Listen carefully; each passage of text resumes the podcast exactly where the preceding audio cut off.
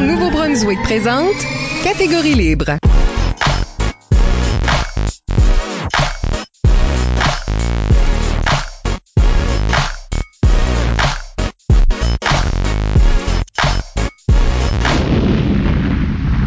Bienvenue à Catégorie Libre, l'émission qui vise à enregistrer des entretiens avec les improvisateurs et improvisatrices du Nouveau-Brunswick pour faire un survol de leur carrière et de leur démarche artistique, mais aussi débattre les grandes questions qui entourent le jeu de l'improvisation. Au microphone, Michel Albert, à mes côtés, ma co-animatrice Isabelle Gauguin. Allô? Catégorie Libre est une production d'improvisation Nouveau-Brunswick que vous pouvez écouter, version podcast sur Apple Podcasts ou Spotify ou avec Diaporama sur YouTube.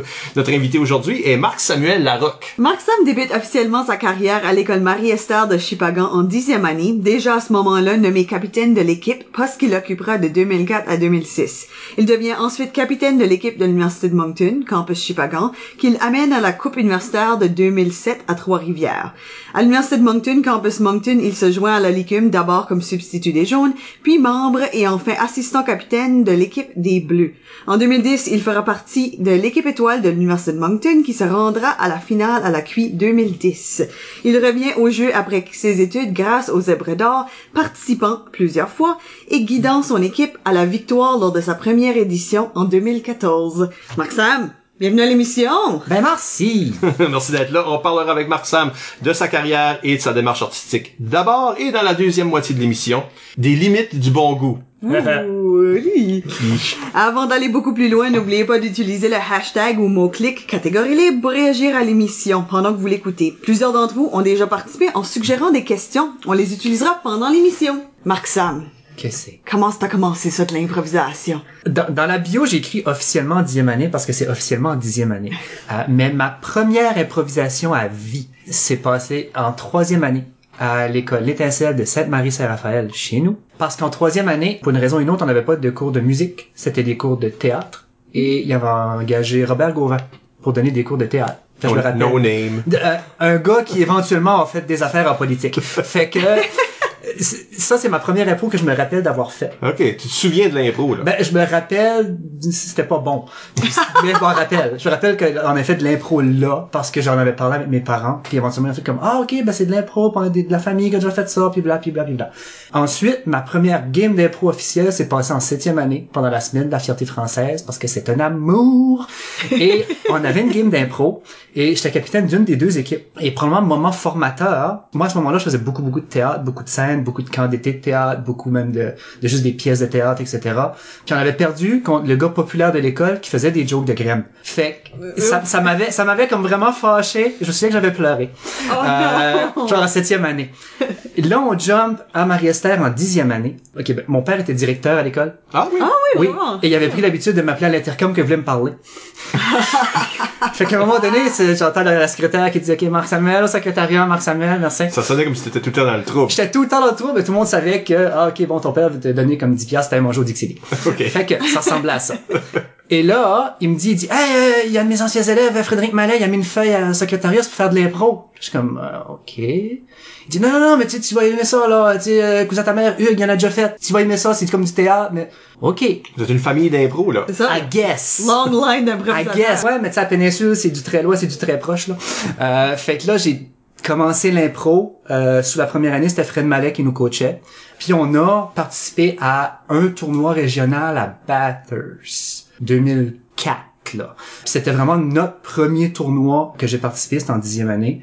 Puis j'ai vraiment, j'ai super aimé ça. Euh, c'était une façon de faire du théâtre que j'aimais beaucoup faire à l'époque, puis j'aime encore beaucoup faire, mais ça me permettait d'en faire sur une base beaucoup, beaucoup plus régulière. Tu t'as pas à te préparer, t'as pas à faire les pratiques, t'as pas à faire everything pour travailler six mois pour faire trois représentations. Fait, ça c'était le fun. Et à ma première partie contre l'équipe de Bouctouche de Frédéric Melançon, on a gagné, j'étais première étoile. Fait là, deuxième moment formateur, la tête m'a enflé à peu près grosse de même. Puis là, ça, ça fait de la bonne radio quand on dit grosse de même. Ouais, oui. Tu sais, C'est ça qui est le fun. Imaginez-les à la maison, là. C'est ça. Pour ceux qui me connaissent, là, faites une grandeur, c'est probablement raison.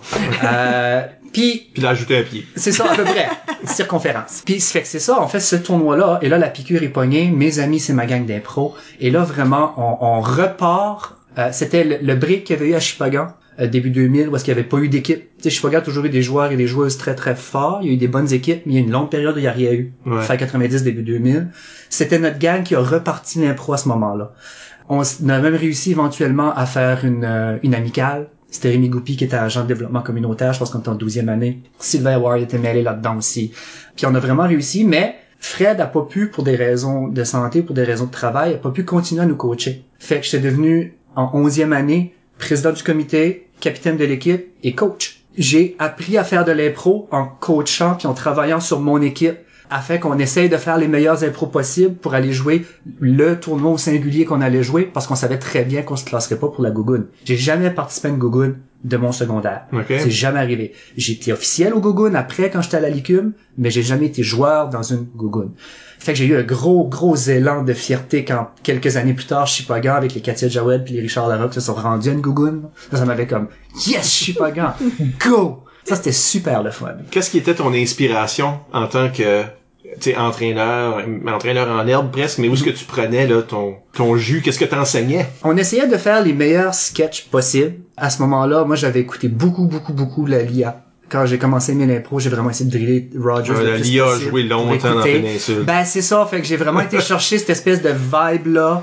Euh, aussi, ben du côté quand je réussis à mettre la main sur euh, de l'impro, même de la LNI ou des vieux sketchs, genre, on, on essayait vraiment de le faire, le, de faire la meilleure petite pièce de théâtre. Encore une fois, c'était background théâtre que j'avais au début. Fait que je faisais la meilleure pièce de théâtre drôle en deux minutes sur un thème donné. On travaillait les catégories parce qu'on était vraiment pas fort en catégories.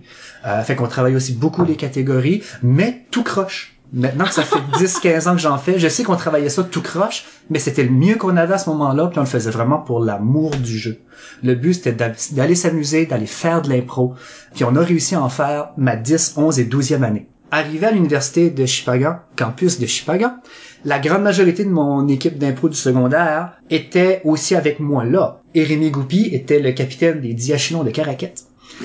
Fait que des discussions avec Rémi qui nous avait aidé à faire notre tournoi amical, etc. On avait réussi à se rendre à la QI de... Tu l'appelais capitaine, mais tu veux dire coach. Euh, coach, coach. Oui, euh, C'est on a tout d'un coup, il retourne à l'école. C'est ça, ben, Ah, c'est c'est- style. Rémi avait besoin d'un petit peu d'upgrading.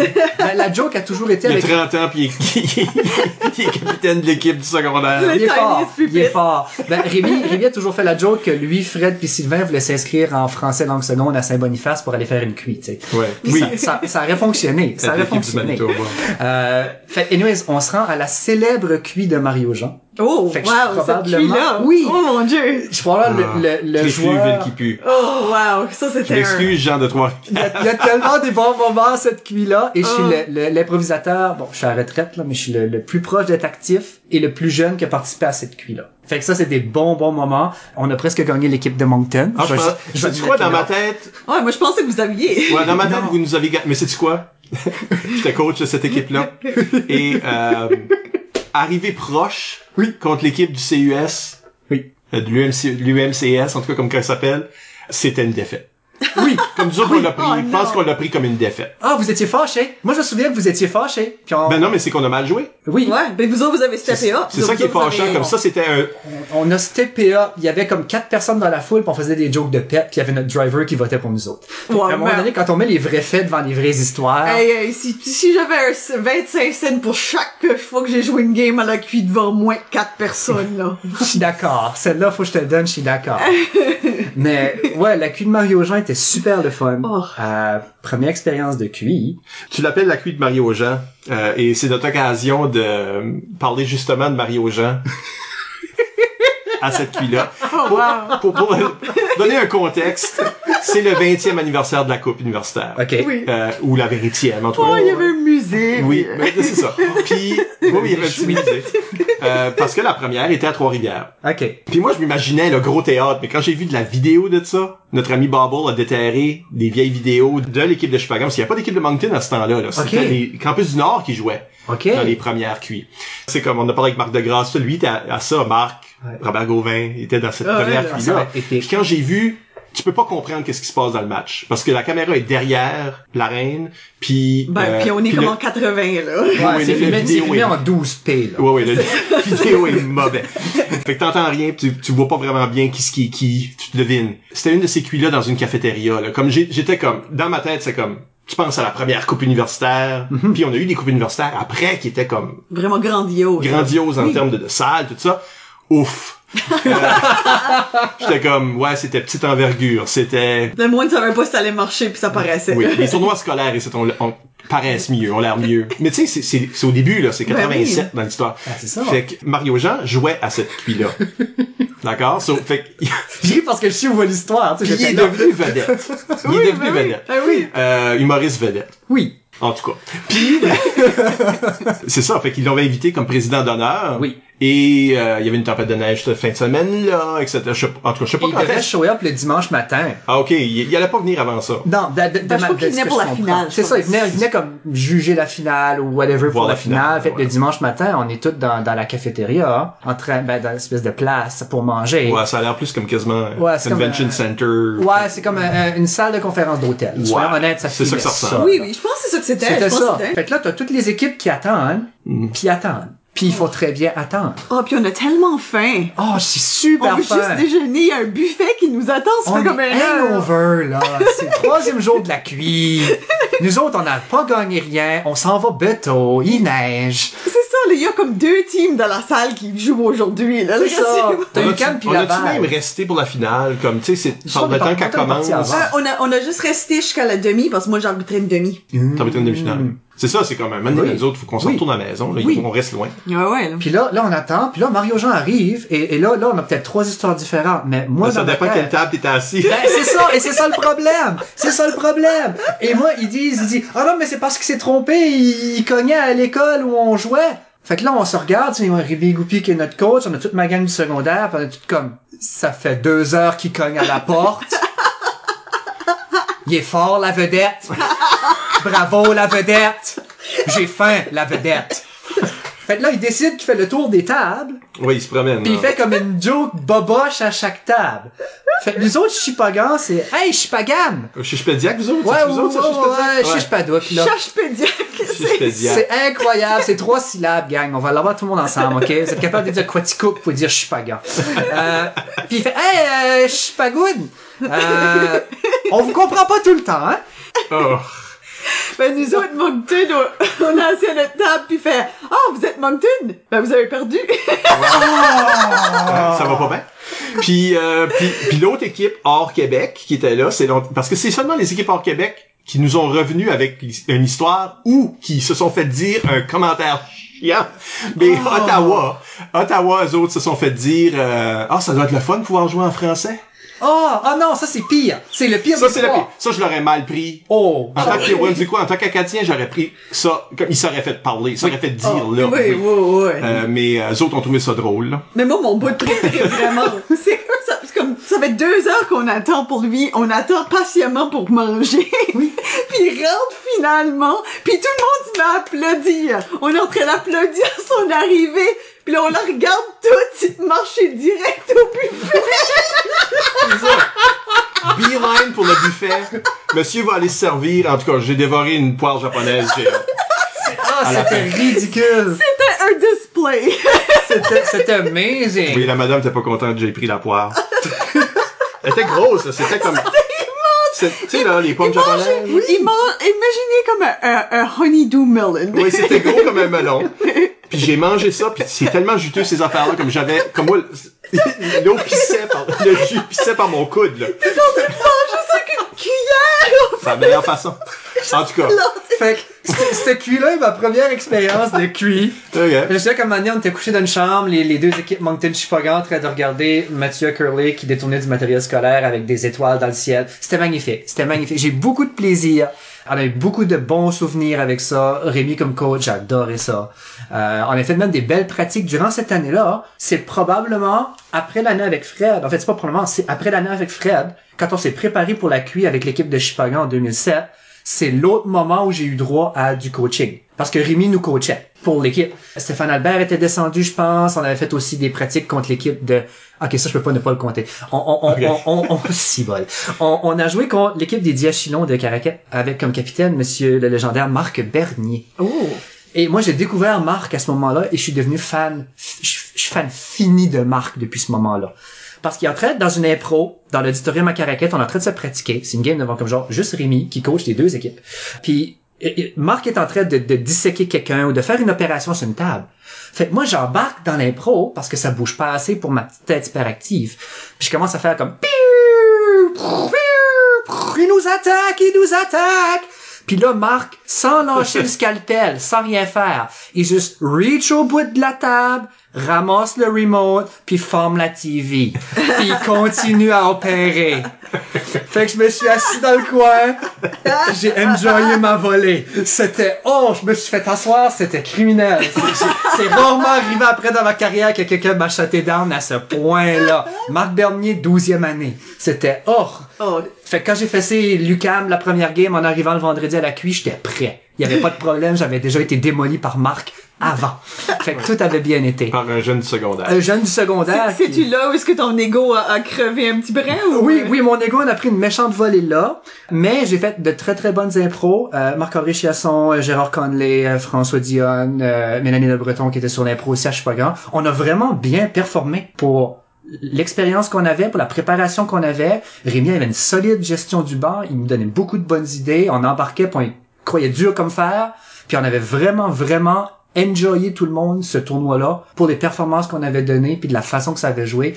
On était les moins bons de la gang de loin, mais on a quand même réussi à avoir beaucoup de plaisir, which qui était vraiment le fun. Tu auras toujours tes performances. Oui. T'as pas de contrôle sur le pointage, mais t'as, tu sais là. Je veux embarquer Rémi Goupy dans la conversation. Oui. Et le voici. C'est ça. Oh, hey, du décal magic. Euh, ouais. non, il dit, euh, c'est qu'il nous envoie une question, parce que c'est là qu'on est rendu dans ton trajet. Comment as-tu vécu le transfert de Chupagan à Moncton? Ok, c'est là qu'on t'all- t'allais aller là de. Je m'en toute allais façon. là, oui. Parce qu'il dit, t'as eu une performance haut niveau à la QI pour Chupagan, Arrête. Où tu jouais à toutes les sauces, pour ensuite passer à Moncton, où j'ai l'impression, et ça c'est Rémi qui parle, Mhm. que t'as été catégorisé comme joueur unidimensionnel. Wow. C'est Donc- gentil, Rémi. Ben, je sais pas, à la fin, c'est comme, finalement, Mais, finalement, hmm, parodie de lui-même. Non, mais, euh, Ouais. puis je suis d'accord. T'as passé de capitaine, capitaine coach pendant longtemps. Oui. Gros poisson dans un petit bocal. Euh, mais là, t'arrives dans le plus gros bocal, puis t'es t'es plus la même vedette. Là, t'es, tu sais, là, tu commences Ouais. substitut, puis Oui. dans tes équipes. Oui. Euh, je pense pas que t'avais moins de plaisir à devoir jouer, mais t'es devenu une sorte de joueur. Oui. oui. Plutôt que le joueur polyvalent que t'étais. Ah, j'ai totalement, j'ai été étiqueté et je me suis éventuellement étiqueté avec la même étiquette. Ça, ça, ça fait partie de mon parcours d'impro. Puis ça, c'est une partie pas que je regrette. Ça fait partie de ma carrière. Mais j'ai vraiment, à un moment donné, ok, ben les gens vont m'aimer pour un style. Ça fonctionne quand je fais un style. Ça fonctionne pas tout le temps quand je fais d'autres choses. Pour mon équipe, pour le fait que la salle rit quand je fais ça, puis elle rit pas quand je fais d'autres choses. Pour le spectacle, éventuellement, j'ai commencé à être ce joueur-là qui est hyper cabotin, qui est hyper même vulgaire à certains moments, qui est hyper rough, mais toujours dans le but de faire rire la foule. L'oreille a toujours été, est-ce que le monde rit? Est-ce que ça fonctionne? Est-ce que ça donne quelque chose? J'ai pas toujours réussi. J'ai même souvent pas réussi. Euh, mais pour répondre à la question à Rémi précisément, quand je suis arrivé, puis c'est Isabelle, tu dis est-ce que c'est là que ton ego a défouetté? Quand j'ai passé de capitaine à la cuit, où est-ce que honnêtement je m'en suis bien sorti, pour arriver substitut à la licume, là j'ai mangé mon vrai coup de pied. Là j'étais pas content d'être substitut. J'étais vraiment pas content du tout. J'avais plus d'expérience que d'autres personnes, j'avais d'expérience universitaire que d'autres avaient pas. J'avais joué beaucoup plus au secondaire, j'avais capitainé mon équipe, j'avais coaché mon équipe, j'avais organisé des tournois. J'arrive puis j'ai comme je suis pratiquement j'ai un pied dans la dans le corridor que si jamais quelqu'un de meilleur arrive, il va prendre ma place puis je vais complètement être sorti de la ligue. C'était comme qu'est-ce que je vaux comme joueur? On m'a dit que je fais bien ça, on m'a enjoyé ça, j'ai pogné pas mal toutes les, plus étoilés ou les plus utiles de mon équipe dans les tournois secondaires où on a participé. Puis que j'arrive à la licume, puis je fais le complet mur, le nez en premier. J'ai pris ça dur, mais j'aimais encore beaucoup faire de l'impro. J'aimais encore beaucoup faire ça. J'avais développé des amitiés avec les quelques tournois où on avait assisté. Puis j'avais vraiment envie de continuer dans ça. Fait que j'ai show up à chaque semaine. J'ai été là, j'ai fait de mon mieux pour être la, ma tête de cochon, a fait le mieux possible pour être de bonne attitude avec les autres. Et ça a donné en plus cette année-là, comble de chance, qu'il y a un joueur qui a jamais venu dans l'équipe des jaunes. Il y a comme, il a venu à comme une game. Fait que j'ai joué toute la saison, sauf que j'ai pas eu le titre de joueur. Comme forever dans ma biographie d'impro, faut que je mette que j'étais substitut. Which Ben, is fine. que tu- Oh, Which is fine. Which À is fine. Quand, tu- quand tu joues plus de matchs que le joueur que tu remplaces, moi je suis Oui. get some point. Oui, ça, Ouais. ça a typé Oh, off, cette là. personne a perdu son titre. Tu sais, on était l'équipe de, de Marc Doiron, les jaunes. C'était, c'était des belles, une belle équipe. On a eu beaucoup de plaisir. Il y avait Travis puis il y avait Marc Bernier aussi qui était là-dessus. Fait on a eu beaucoup de plaisir. Ça a été difficile de passer à la licume. J'ai, j'ai vraiment compris qu'il y avait des joueurs à ce moment-là qui avaient beaucoup plus d'expérience coachée, beaucoup plus d'expérience de glace. euh, qui étaient beaucoup plus polyvalents que moi. Puis je pense que c'est un peu de la peur de mon côté de pas être fort dans les catégories, puis de trouver justement un carcan où est-ce que les gens rient quand je parle, quand je fais des jokes vulgaires ou quand je fais des jokes raides, les gens rient, c'est instantané, j'ai un bon timing comique pour ça. Je pense qu'éventuellement c'est ça où est-ce que les gens m'ont cimenté dans ce bon Marc Sam embarque, hide your wife and kids, ça va être quelque chose. tu sais c'est comme ça, ça, ça va fesser Ouais. dur. Mais l'ancien, ben, en même temps, je pense que t'étais meilleur quand t'étais au secondaire, mais l'ancien joueur polyvalent, là, Mhm. on le voyait des fois. Moi, j'ai toujours apprécié les moments où ce que tout d'un coup, c'est comme parce qu'on s'attend pas que Marc Sam Oui. fasse une dramatique qui est touchante puis qui nous embarque, puis déjà ça c'est difficile Oui. d'avoir une réaction. Ça, Euh, ça ajoute comme un, un genre comme flip des attentes de plus. Parce que tu tout d'un coup. C'est ça, tu t'attends pas à ça. C'est ça. ça aidait, mais tu repuisais dans ces autres éléments-là aussi. Là. On peut pas vraiment dire que t'avais une couleur. Non, les, les gens s'attendaient à ce que je fasse des choses. Moi, je n'allais pas là avec l'idée que j'allais faire une seule chose. Mais c'est sûr que si mon équipe est en difficulté ou si j'avais pas une grosse soirée, on allait commencer joke de graines. On allait repartir la machine puis ça allait fonctionner. Puis, tu sais, autant que les gens me connaissent pour ça, autant que ma catégorie préférée est et a toujours été la catégorie dramatique Ok. parce que ça revient vraiment à la base du théâtre que j'ai fait. Tu sais, quand je suis au secondaire, en plus de coacher puis d'être capitaine de l'équipe, je me rendais à Tracadie une fois semaine en courant, en passant prendre un frit au McDo parce que je suivais des cours dans une école de théâtre à cet endroit-là, euh, où est-ce qu'on a eu une excellente pièce avec d'excellentes critiques à la fin. J'ai toujours aimé le théâtre. J'en ai fait quand je suis arrivé à Moncton, mi-2010, je suis dans une troupe de théâtre communautaire. J'ai fait des pièces avec eux autres. J'ai toujours aimé cette partie-là du théâtre, puis je m'en veux un peu en rétrospect d'avoir vraiment moi-même accepté un peu la limite de je vais aller faire des jokes vulgaires, ça va fonctionner. J'aurais aimé continuer à travailler sur moi puis continuer à être le joueur un peu plus polyvalent qui est capable de faire tous les types d'impro. Ça c'est pas c'est pas un regret, c'est un avoir su j'aurais fait mieux ça. Tout de suite, je serais plus à l'aise à faire de l'impro. Plutôt que de toujours avoir le même. Tu sais, à un moment donné, ça s'essouffle. N'importe quel gimmick s'essouffle. On en parlait avant l'émission pour, pour les gens en ligne, qu'éventuellement, il y a peut-être des trucs qui vont. Ben, de, de toujours avoir un style de joke précis, ça finit par s'essouffler. Puis ça, on pourra en parler beaucoup plus dans la deuxième partie aussi, parce que c'est basically de ça qu'on va, Ouais. qu'on va pousser, là. C'est une partie de la limite. Exactement, exactement. Euh, je veux renchérir avec l'autre question de Rémi. Mhm. Parce que lui demande, aimes-tu le rôle de capitaine leader, c'est un suivi là, Mhm. aimes-tu le rôle de capitaine leader où tu dois avoir une certaine conscience de la performance de chaque membre de ton équipe? Parce qu'à quelque part, c'est ça qui n'est plus vrai quand tu arrives à la licume, bien que même la façon que t'en parles, tu sembles avoir une conscience là, omni-équipe. j'ai toujours été un joueur d'équipe. Sur mon CV, c'est la première ligne en haut. Dans, dans aptitude, c'est joueur d'équipe. J'adore construire une équipe. J'adore voir qu'est-ce qui manque. J'adore apporter à l'équipe. J'ai longtemps réfléchi à, mon rôle dans la licume aussi, à force d'en parler avec des amis, des improvisateurs, des gens qui venaient nous voir qui n'étaient pas improvisateurs. Puis il y avait pas vraiment personne à mon époque qui avait ce rôle-là dans la ligue, de joueur vraiment trash, de joueur vraiment qui frappe. Alors que Rémi, Sylvain et tout le monde me parlaient de comme, tu sais, les Doyle de ce monde, puis c'est comme les joueurs vraiment très capotés, très forts. Moi, je suis arrivé en même temps que Luigi Beaulieu, Gabriel Robichaud. Euh, Il y avait des joueurs comme Marc Bernier qui étaient hyper polyvalents dans tout. Euh, Il y avait des gens qui faisaient beaucoup de choses, mais le- la partie du joueur plus trash n'était occupée par personne. OK. Fait qu'éventuellement, je me suis dit, ben, ça fonctionne, les gens aiment ça, ça rit, ben, je peux faire cette partie-là. J'ai pas de problème à la faire. Fait que ça a aussi aidé à shaper mon personnage de Mark Sam, qu'éventuellement j'ai dépersonnifié pour les gens qui me connaissent à l'extérieur de l'arène. Je suis pas du tout le personnage de Mark Sam que je fais quand une game d'impro commence. Tu sais, je, travaille pour la jeunesse, je fais attention aux gens, je- j'essaie de blesser personne, de vraiment faire le tour, alors que dans l'arène, c'est all gun blazing. C'est comme, on va tirer, puis on va voir ce que ça fait, puis sorry, not sorry, là. Fait que, honnêtement, oui, j'adore le rôle de capitaine, j'adore le rôle de gérer l'équipe.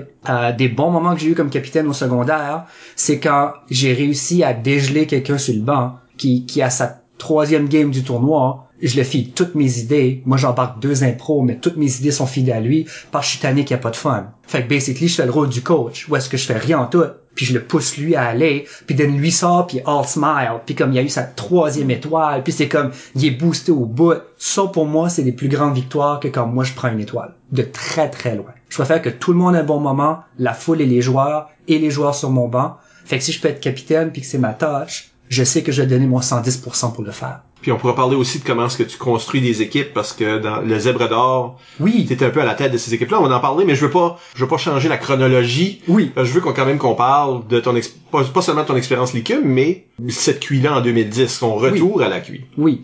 Euh, ben, tu vois, si on parle de la licume, j'étais euh, substitut dans les jaunes. Après ça, j'étais dans les bleus, euh, parce que j'allais justement avec Isabelle. Euh, puis après ça, j'étais assistant capitaine. J'étais capitaine comme deux games. Puis après ça, j'étais assistant capitaine de nouveau. Et éventuellement, j'ai réussi à me faufiler dans un chandail de l'équipe étoile. Et ça, j'étais très content. J'étais très content. Il me fait plus. Euh, mais mais c'est, c'est un chandail d'équipe étoile que j'ai. Il te fait plus? Non, il me fait plus. Il me fait plus du tout. Com- Comment c'est possible? À mon avis, t'as perdu du poids depuis ce temps-là. Oh, j'ai perdu 80 livres depuis ce fond. Ah, ok, Fait que fait c'est pour ça qu'il me fait il plus. flottant. Ah ouais, non, c'est ridicule. C'est ridicule. Je peux le mettre par le haut. C'est, c'est comme, j'ai essayé. ça, ça fit. Wow. Euh, fait que, honnêtement, par là, il, est- il est toujours en display dans mon garde-robe. C'est la première chose que je vois quand je vois mon garde-robe. C'est mon chandail d'équipe étoile et c'est mon chandail de l'équipe de, du campus de Chipagan qui était juste un chandail vert no name, genre, qui était là aussi. C'est, mes, Oh. c'est mes deux chandails qui sont les premiers parce que c'est des chandails que j'aime beaucoup euh, regarder puis qui me rappellent de très très bons souvenirs. Fait la licume, ça se passe bien. Euh, je deviens ce genre de joueur-là dans une espèce de limite. Je me mets des, des propres barrières. Les gens aiment ça. Fait que je solidifie les barrières autour du personnage de joueur cabotin à l'extrême. C'est que je vais ramasser des cartons de vote dans mon dos pour faire une explosion gore. Fait que c'est des cartons rouges qui m'explosent du vent. Hein. Mais j'ai aucun timing. Fait que je le fais trop tôt, pas assez tôt, bon mauvais moment. Je suis le genre de joueur qui va revenir sur ses impros pendant 6 à 8 mois pour dire j'aurais dû, j'aurais pas dû, j'aurais dû, j'aurais pas dû. Ah ouais. Ah oui, wow. solide, solide parce, Parce qu'on que dirait pas que tu joues avec, avec la possibilité de regret. oui. je joue avec la possibilité de regret constamment parce que je veux que tout le monde ait un bon moment. C'est compliqué avec le style de jeu que je donne. oui. Mais c'est un beau défi. Euh, fait là, je me ramasse dans cette équipe-là de 2010 à la QI. On avait une très, très forte équipe par rapport à la ligue. Là, c'était les vrais bons joueurs. Moi, j'étais là aussi. Euh, fait tu sais, tranquillement. Les bons joueurs pis toi. Ouais, les bons joueurs puis moi, je joue la première game, puis toute l'équipe est stressée. On performe pas du tout. Puis Dan, je me fais bencher le reste de, de tout le tournoi. De par ta performance, vous aviez comme une sorte de rotation. On, on était euh, supposé avoir une rotation, puis euh, un joueur qui maintenant est enseignant à l'école lycée euh, a joué le restant de ça. Tu sais, tantôt on a dit qu'on ne me droppait pas juste la guitare, ben là, je l'ai pas me dropper. Euh, juste un je t'aime, tu. Et tu méritais plus que moi d'être là. Mais l'équipe c'est bien, c'est vraiment bien sorti. J'ai réussi à jouer un match. On n'a pas bien performé. Je pense pas que c'est nécessairement à cause de moi. Je sais que j'ai pas très bien performé non plus, puis qu'il y a des choix en tant que, en tant que coach qu'il faut que tu fasses et c'est parfait. En tant qu'autre joueur dans cette équipe-là, c'est, c'est pas à cause de toi. Oh, t'es gentil. C'était, c'était ça. Toute cette équipe-là allait pas, ben. Moi, je rappelle des chalifous qui étaient comme genre blanc pâle. C'était même pas blanc, il était blanc pâle. Il était limite transparent avant que Ouais. ça commence. Non, mais ça- est-ce que ça jouait dans votre... Vous étiez tous les deux là, là. est-ce que ça joue dans vos têtes, jouer à la maison? Y a-t-il une pression additionnelle ou, euh, ou est-ce que c'était juste... Il y avait des conflits dans l'équipe? L'équipe allait toujours être comme ça. Même si ça avait été joué à, à Québec ou à... Je te, je te dirais que dans mon cas, jouer à la maison, la seule différence, pas que j'étais plus stiff, pas j'ai jamais été un joueur stiff, euh, mais j'ai peut-être encore rentré dans l'idée que le public me connaissait et s'attendait à ce que je fasse quelque chose. Je pense que pour moi, ça a été comme, c'est juste une autre game de la liqueur. T'as joué dans les simplement. attentes. qui. Exactement. Alors que la cuite 2007, jouer 2010 ailleurs, un public qui me connaît pas du tout, m'aurait de facto forcé à jouer plus complet. Mais même en 2010, une cuit à la maison, c'est rempli de gens qui ne te connaissent pas. C'est les autres Mhm. équipes, c'est du monde qui sont attirés à l'événement, qui ne viennent pas à la licume. Donc, je sais même pas si c'est là dans le fond. Probablement, ben, t'as raison qu'avec le recul, probablement que j'aurais pu me sortir de cette idée-là puis juste jouer de l'impro pur et dur puis ça aurait passé. Mais c'était tellement à la maison, c'était Ouais. tout, tout le monde était là, c'était Jeanne de Valois. Tu sais, c'est comme à un moment donné, c'est tellement routinier et classique, ça fait trois ans que je fais ça, qu'il n'y a pas eu de cassure entre les deux. Ça filait pas de tournoi, ça filait match d'exhibition, dans le pire des cas. Puis je pense que c'est plus stressant quand ce que c'est à Moncton une QI. Parce que je pense que la QI a la réputation de pas nécessairement vouloir que des gens de l'extérieur du Québec gagnent. Puis je pense que c'est perçu comme ton occasion de gagner c'est quand c'est pas au Québec. So, je pense qu'il y a peut-être un, un petit quelque chose qui se rajoute à, ben là, si on gagne pas cette année, ben on gagne pas, je serai encore le host de nouveau dans 10 ans. Comme je pense qu'il y a peut-être un, un petit peu d'undertone, ça. Comme je pense pas que personne qui activement, comme, se concentrait sur ça, mais je pense que c'est peut-être un petit peu omniprésent dans la façon que le monde sort of réfléchissait. Puis il y avait beaucoup de tension dans l'équipe, il y avait beaucoup de stress, puis de compétition, puis je pense que c'est un petit peu lié à ça. Puis autant que à peu près tout le monde dans cette équipe-là, c'est des amis encore aujourd'hui que quand je les vois, je suis super heureux de les voir. Euh, en fait, tout le monde de cette équipe-là, quand je les vois, je suis super heureux de les voir. C'était une équipe qui n'avait, je crois, pas beaucoup de, de chimie. Mm-hmm. Parce qu'on avait beaucoup de joueurs qui faisaient la même chose, on avait beaucoup de joueurs qui étaient qui avaient des, des styles différents, qui avaient des styles cassants. Fait, on, on a vraiment jamais développé de chimie d'équipe où est-ce que on a chacun nos rôles, on a, quand on parle tantôt builder l'équipe, on n'a jamais vraiment buildé l'équipe, on a pris les joueurs qui sont statistiquement bons pour les amis là, puis on a dit go, jouer. Puis moi, ce serait pas comme ça que je bâtis une équipe. Pas du tout. Ça prend, ça prend tes forces aux bonnes places. On aurait eu tous la possibilité de le faire, ayant eu la discussion de voici ce qu'on attend, voici ce qu'on recherche, comment on bâtit. C'est faire vraiment une discussion de rencontre pré-équipe pour mettre sur la table comment cette équipe-ci va fonctionner. Probablement que déjà là, ça aurait été moins awkward de jouer. Mais là, t'avais du monde qui était habitué, c'était pratiquement tous des mangeux de POC à ce moment-là, là. Mangeux de glace, là. Ouais. On était tous habitués à jouer 9 Ouais. impro sur 8, là. Ouais, Fait beaucoup de c'était- fortes, oui. Exactement. Et ça, c'est compliqué. Ça, sur un banc, c'est compliqué. Très, très compliqué à gérer. Ouais, comme je, pense- je suis vraiment d'accord. Je pense qu'on a joué de l'impro, on Oui. n'était pas une équipe. Non, pas du tout. Là-dessus, je vais lire la, la question à Stéphane Bellard, Allô? qui a été euh, coéquipier de ce temps-là, Oui. mais aussi après. Oui. Parce que il a posé la question inverse à celle de Rémi au début. Ah. C'est drôle. Il me dit Parle-nous de l'évolution d'un joueur cabotin vers un vétéran plombier et capitaine. So, pour lui, c'est l'inverse. Oh, wow! Pour lui, il t'a pas vu au secondaire. C'est Fait vrai! que pour lui, t'as commencé cabotin et t'as migré vers un leader. Ah! C'est donc bien beau! Ah, c'est beau! Dirk Gently, everything's connected! Je l'ai pas, je l'ai pas désabusé de sa notion non plus. Là, je voulais Ah, mais c'est super. Puis, puis honnêtement, hein, comme je t'ai dit, puis j'en j'en ai parlé quand je suis rentré, je préfère grandement ma carrière de 2010 à aujourd'hui que de, mettons, ma carrière de l'écume. Pour moi, mes années faibles étaient mes années de l'écume. Euh, mes années au secondaire, j'avais pas le choix de performer parce que j'étais avec une équipe qui jouait pour le plaisir, mais qui n'aimait quand même pas perdre. Puis j'étais celui qui faisait le plus de scènes, j'étais celui qui avait le plus de connaissances, j'étais celui qui avait le plus recherché l'impro. Puis tu sais, mes joueurs étaient super bons, mais ça reste que ça gelait devant une catégorie. J'avais, comme Marc-Henri Chiasson a toujours été pour moi le, le plombier ultime, parce que lui, tu disais go, puis il regardait même pas, il juste mettait le pied. S'il y avait un trou là, il aurait jamais vu, il serait tombé dedans parce que l'équipe qui a dit go. C'est ça pour moi, c'est le genre de joueur que je prends sur mon équipe. Any day. Et oui, Stéphane qui m'a vu seulement à la licume. En plus, Stéphane qui m'avait à ma deuxième année de licume. Pour ensuite me voir revenir un peu plus du côté du zèbre. Ce genre de joueur-là où est-ce que je veux juste faire de l'impro, donner un bon spectacle, que les deux équipes aient du plaisir, que mon équipe ait participé égal. C'est super drôle comme question après la question de Rémi. Non, puis je les ai eus comme back to back. Ah, ça c'est drôle. Rémi m'envoie ça, puis là, Stéphane me comme m'envoie ça quelques heures plus tard, mais comme Stéphane, la transition, pour répondre à ta question, ben franc, la transition, je me sens beaucoup plus à l'aise tout de suite en tant que joueur d'impro, qui oui, de temps en temps va faire une joke grasse, mais qui est aussi capable de pull off une grosse dramatique tout seul, which qui est mon fantasme de joueur est une comparer un joueur par équipe dramatique. Il y a rien qui me fait plus plaisir que ça, parce que personne dans la salle s'attend que je peux le faire. Puis then je le pull off comme middle finger pull off. Là, c'est comme je peux le faire, gang. Puis ça, je le disais, puis Stéphane le sait, là, je le disais avant le Zeb, là. On parlait toujours, OK, est-ce qu'il y a une impro que vous voulez? Tu sais, on est tous des joueurs vétérans qui jouent un tournoi par année. Y a-t-il quelque chose que vous voulez? Puis moi, je disais toujours, ben, s'il y a une comparée, un joueur par équipe dramatique, c'est niche, là. Mais s'il y en a une, oh les G's qu'elle a à moi. Je vais devenir violent si elle l'est pas.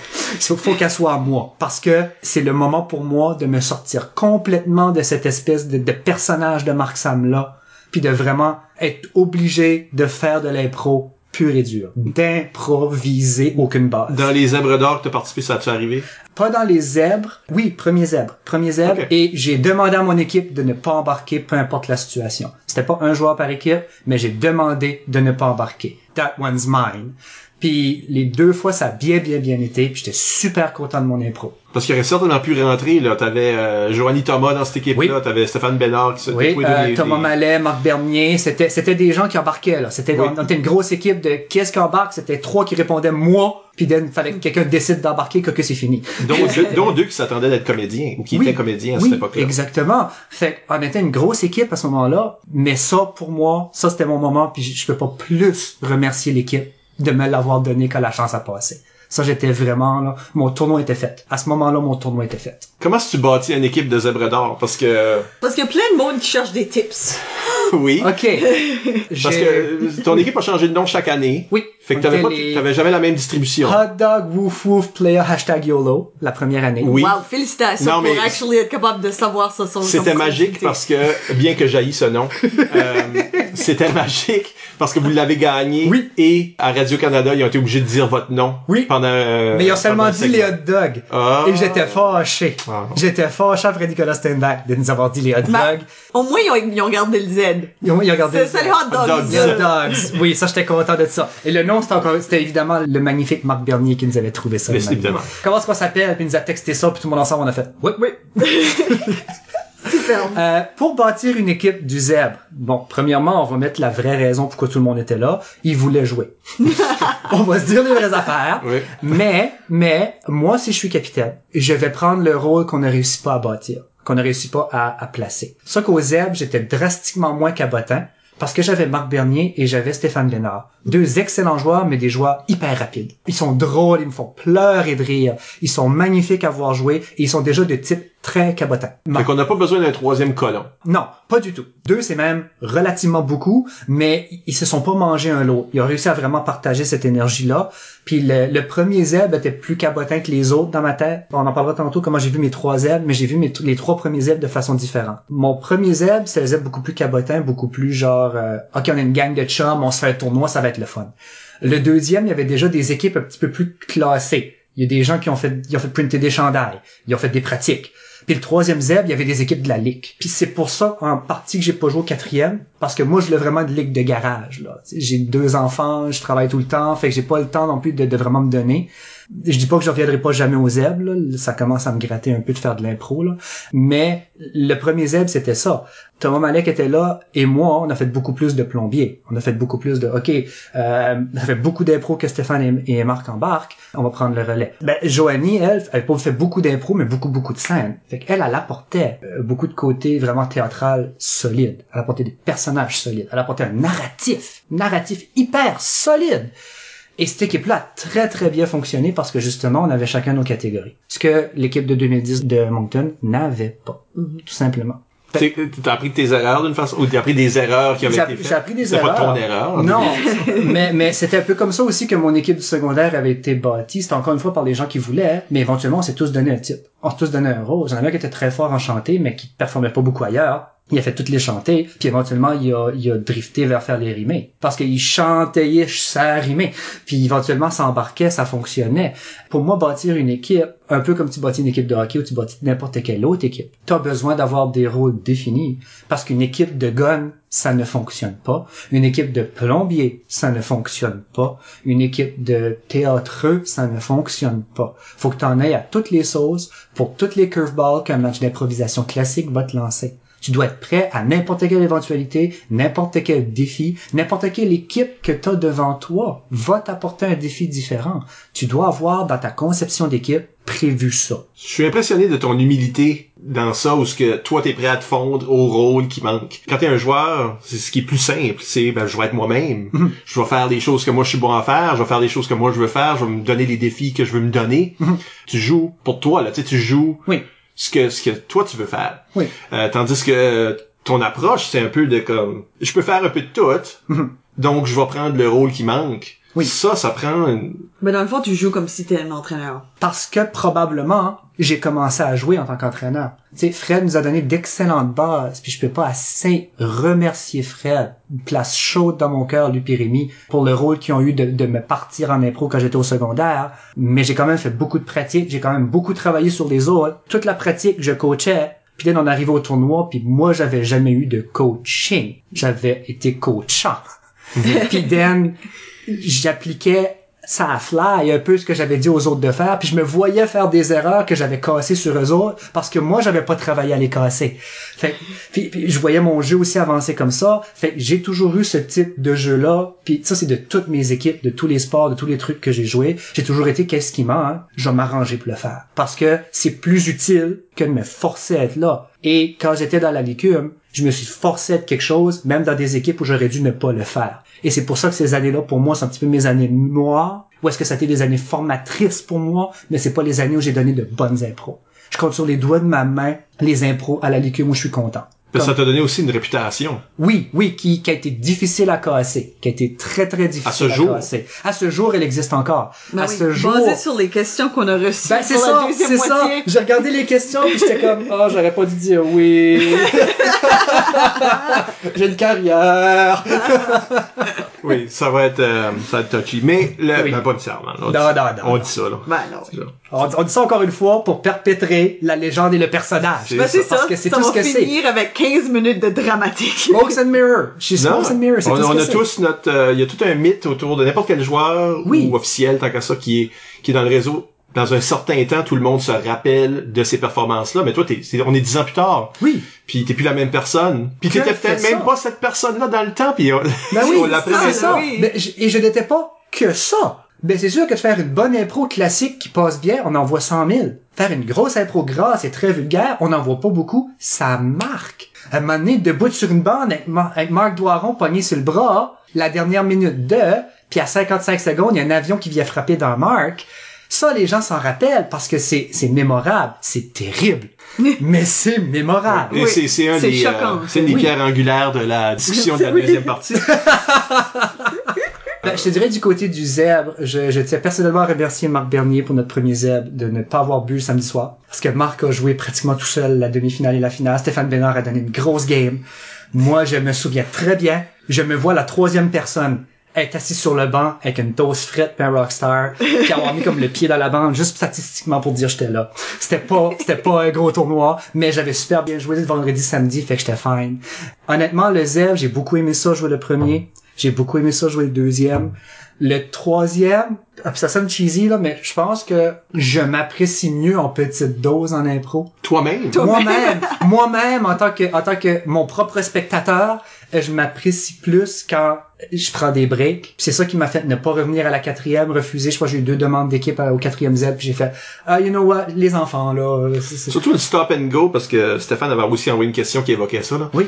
Le stop and go, ça fait partie de ton processus? Oui, parce que je pense que j'ai besoin d'être nerveux pour travailler.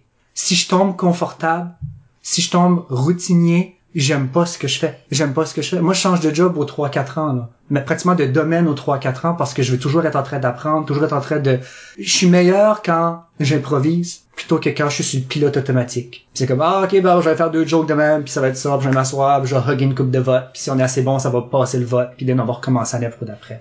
Fait, je suis pas un joueur de ligue, j'ai jamais cherché à jouer dans aucune ligue, mais de faire un tournoi ou deux, puis d'arrêter un moment, puis d'en revenir, moi ça me met du stress, les gens m'oublient. Puis là, quand ils reviennent, ils font comme Ah, c'est right, Mark Sam. C'est comme, je je trouve que ça fonctionne mieux au niveau du moi du personnage que les gens s'attendent de moi. Si éventuellement je transitionne mon jeu vers le joueur que j'étais disons au secondaire ou même plus vers les zèbres, là peut-être que je me standerai plus à faire plus d'impro. Mais pour tout de suite, je tombe facilement dans la routine de ce personnage de Mark Sam là quand je fais trop d'impro d'un coup. Isabelle, on a une question éclair pour terminer le... Oui.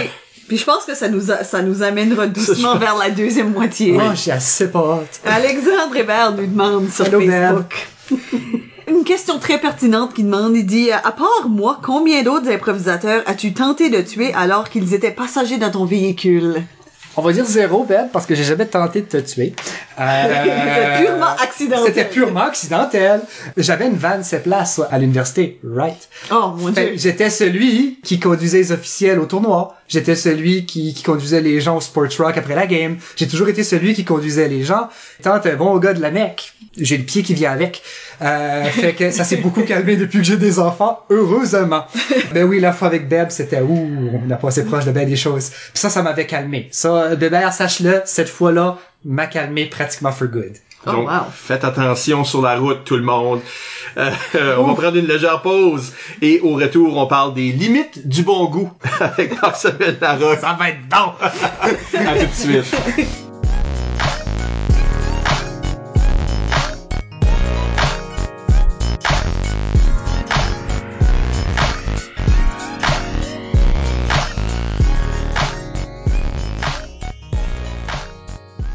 On est de retour, Michel Albert au microphone.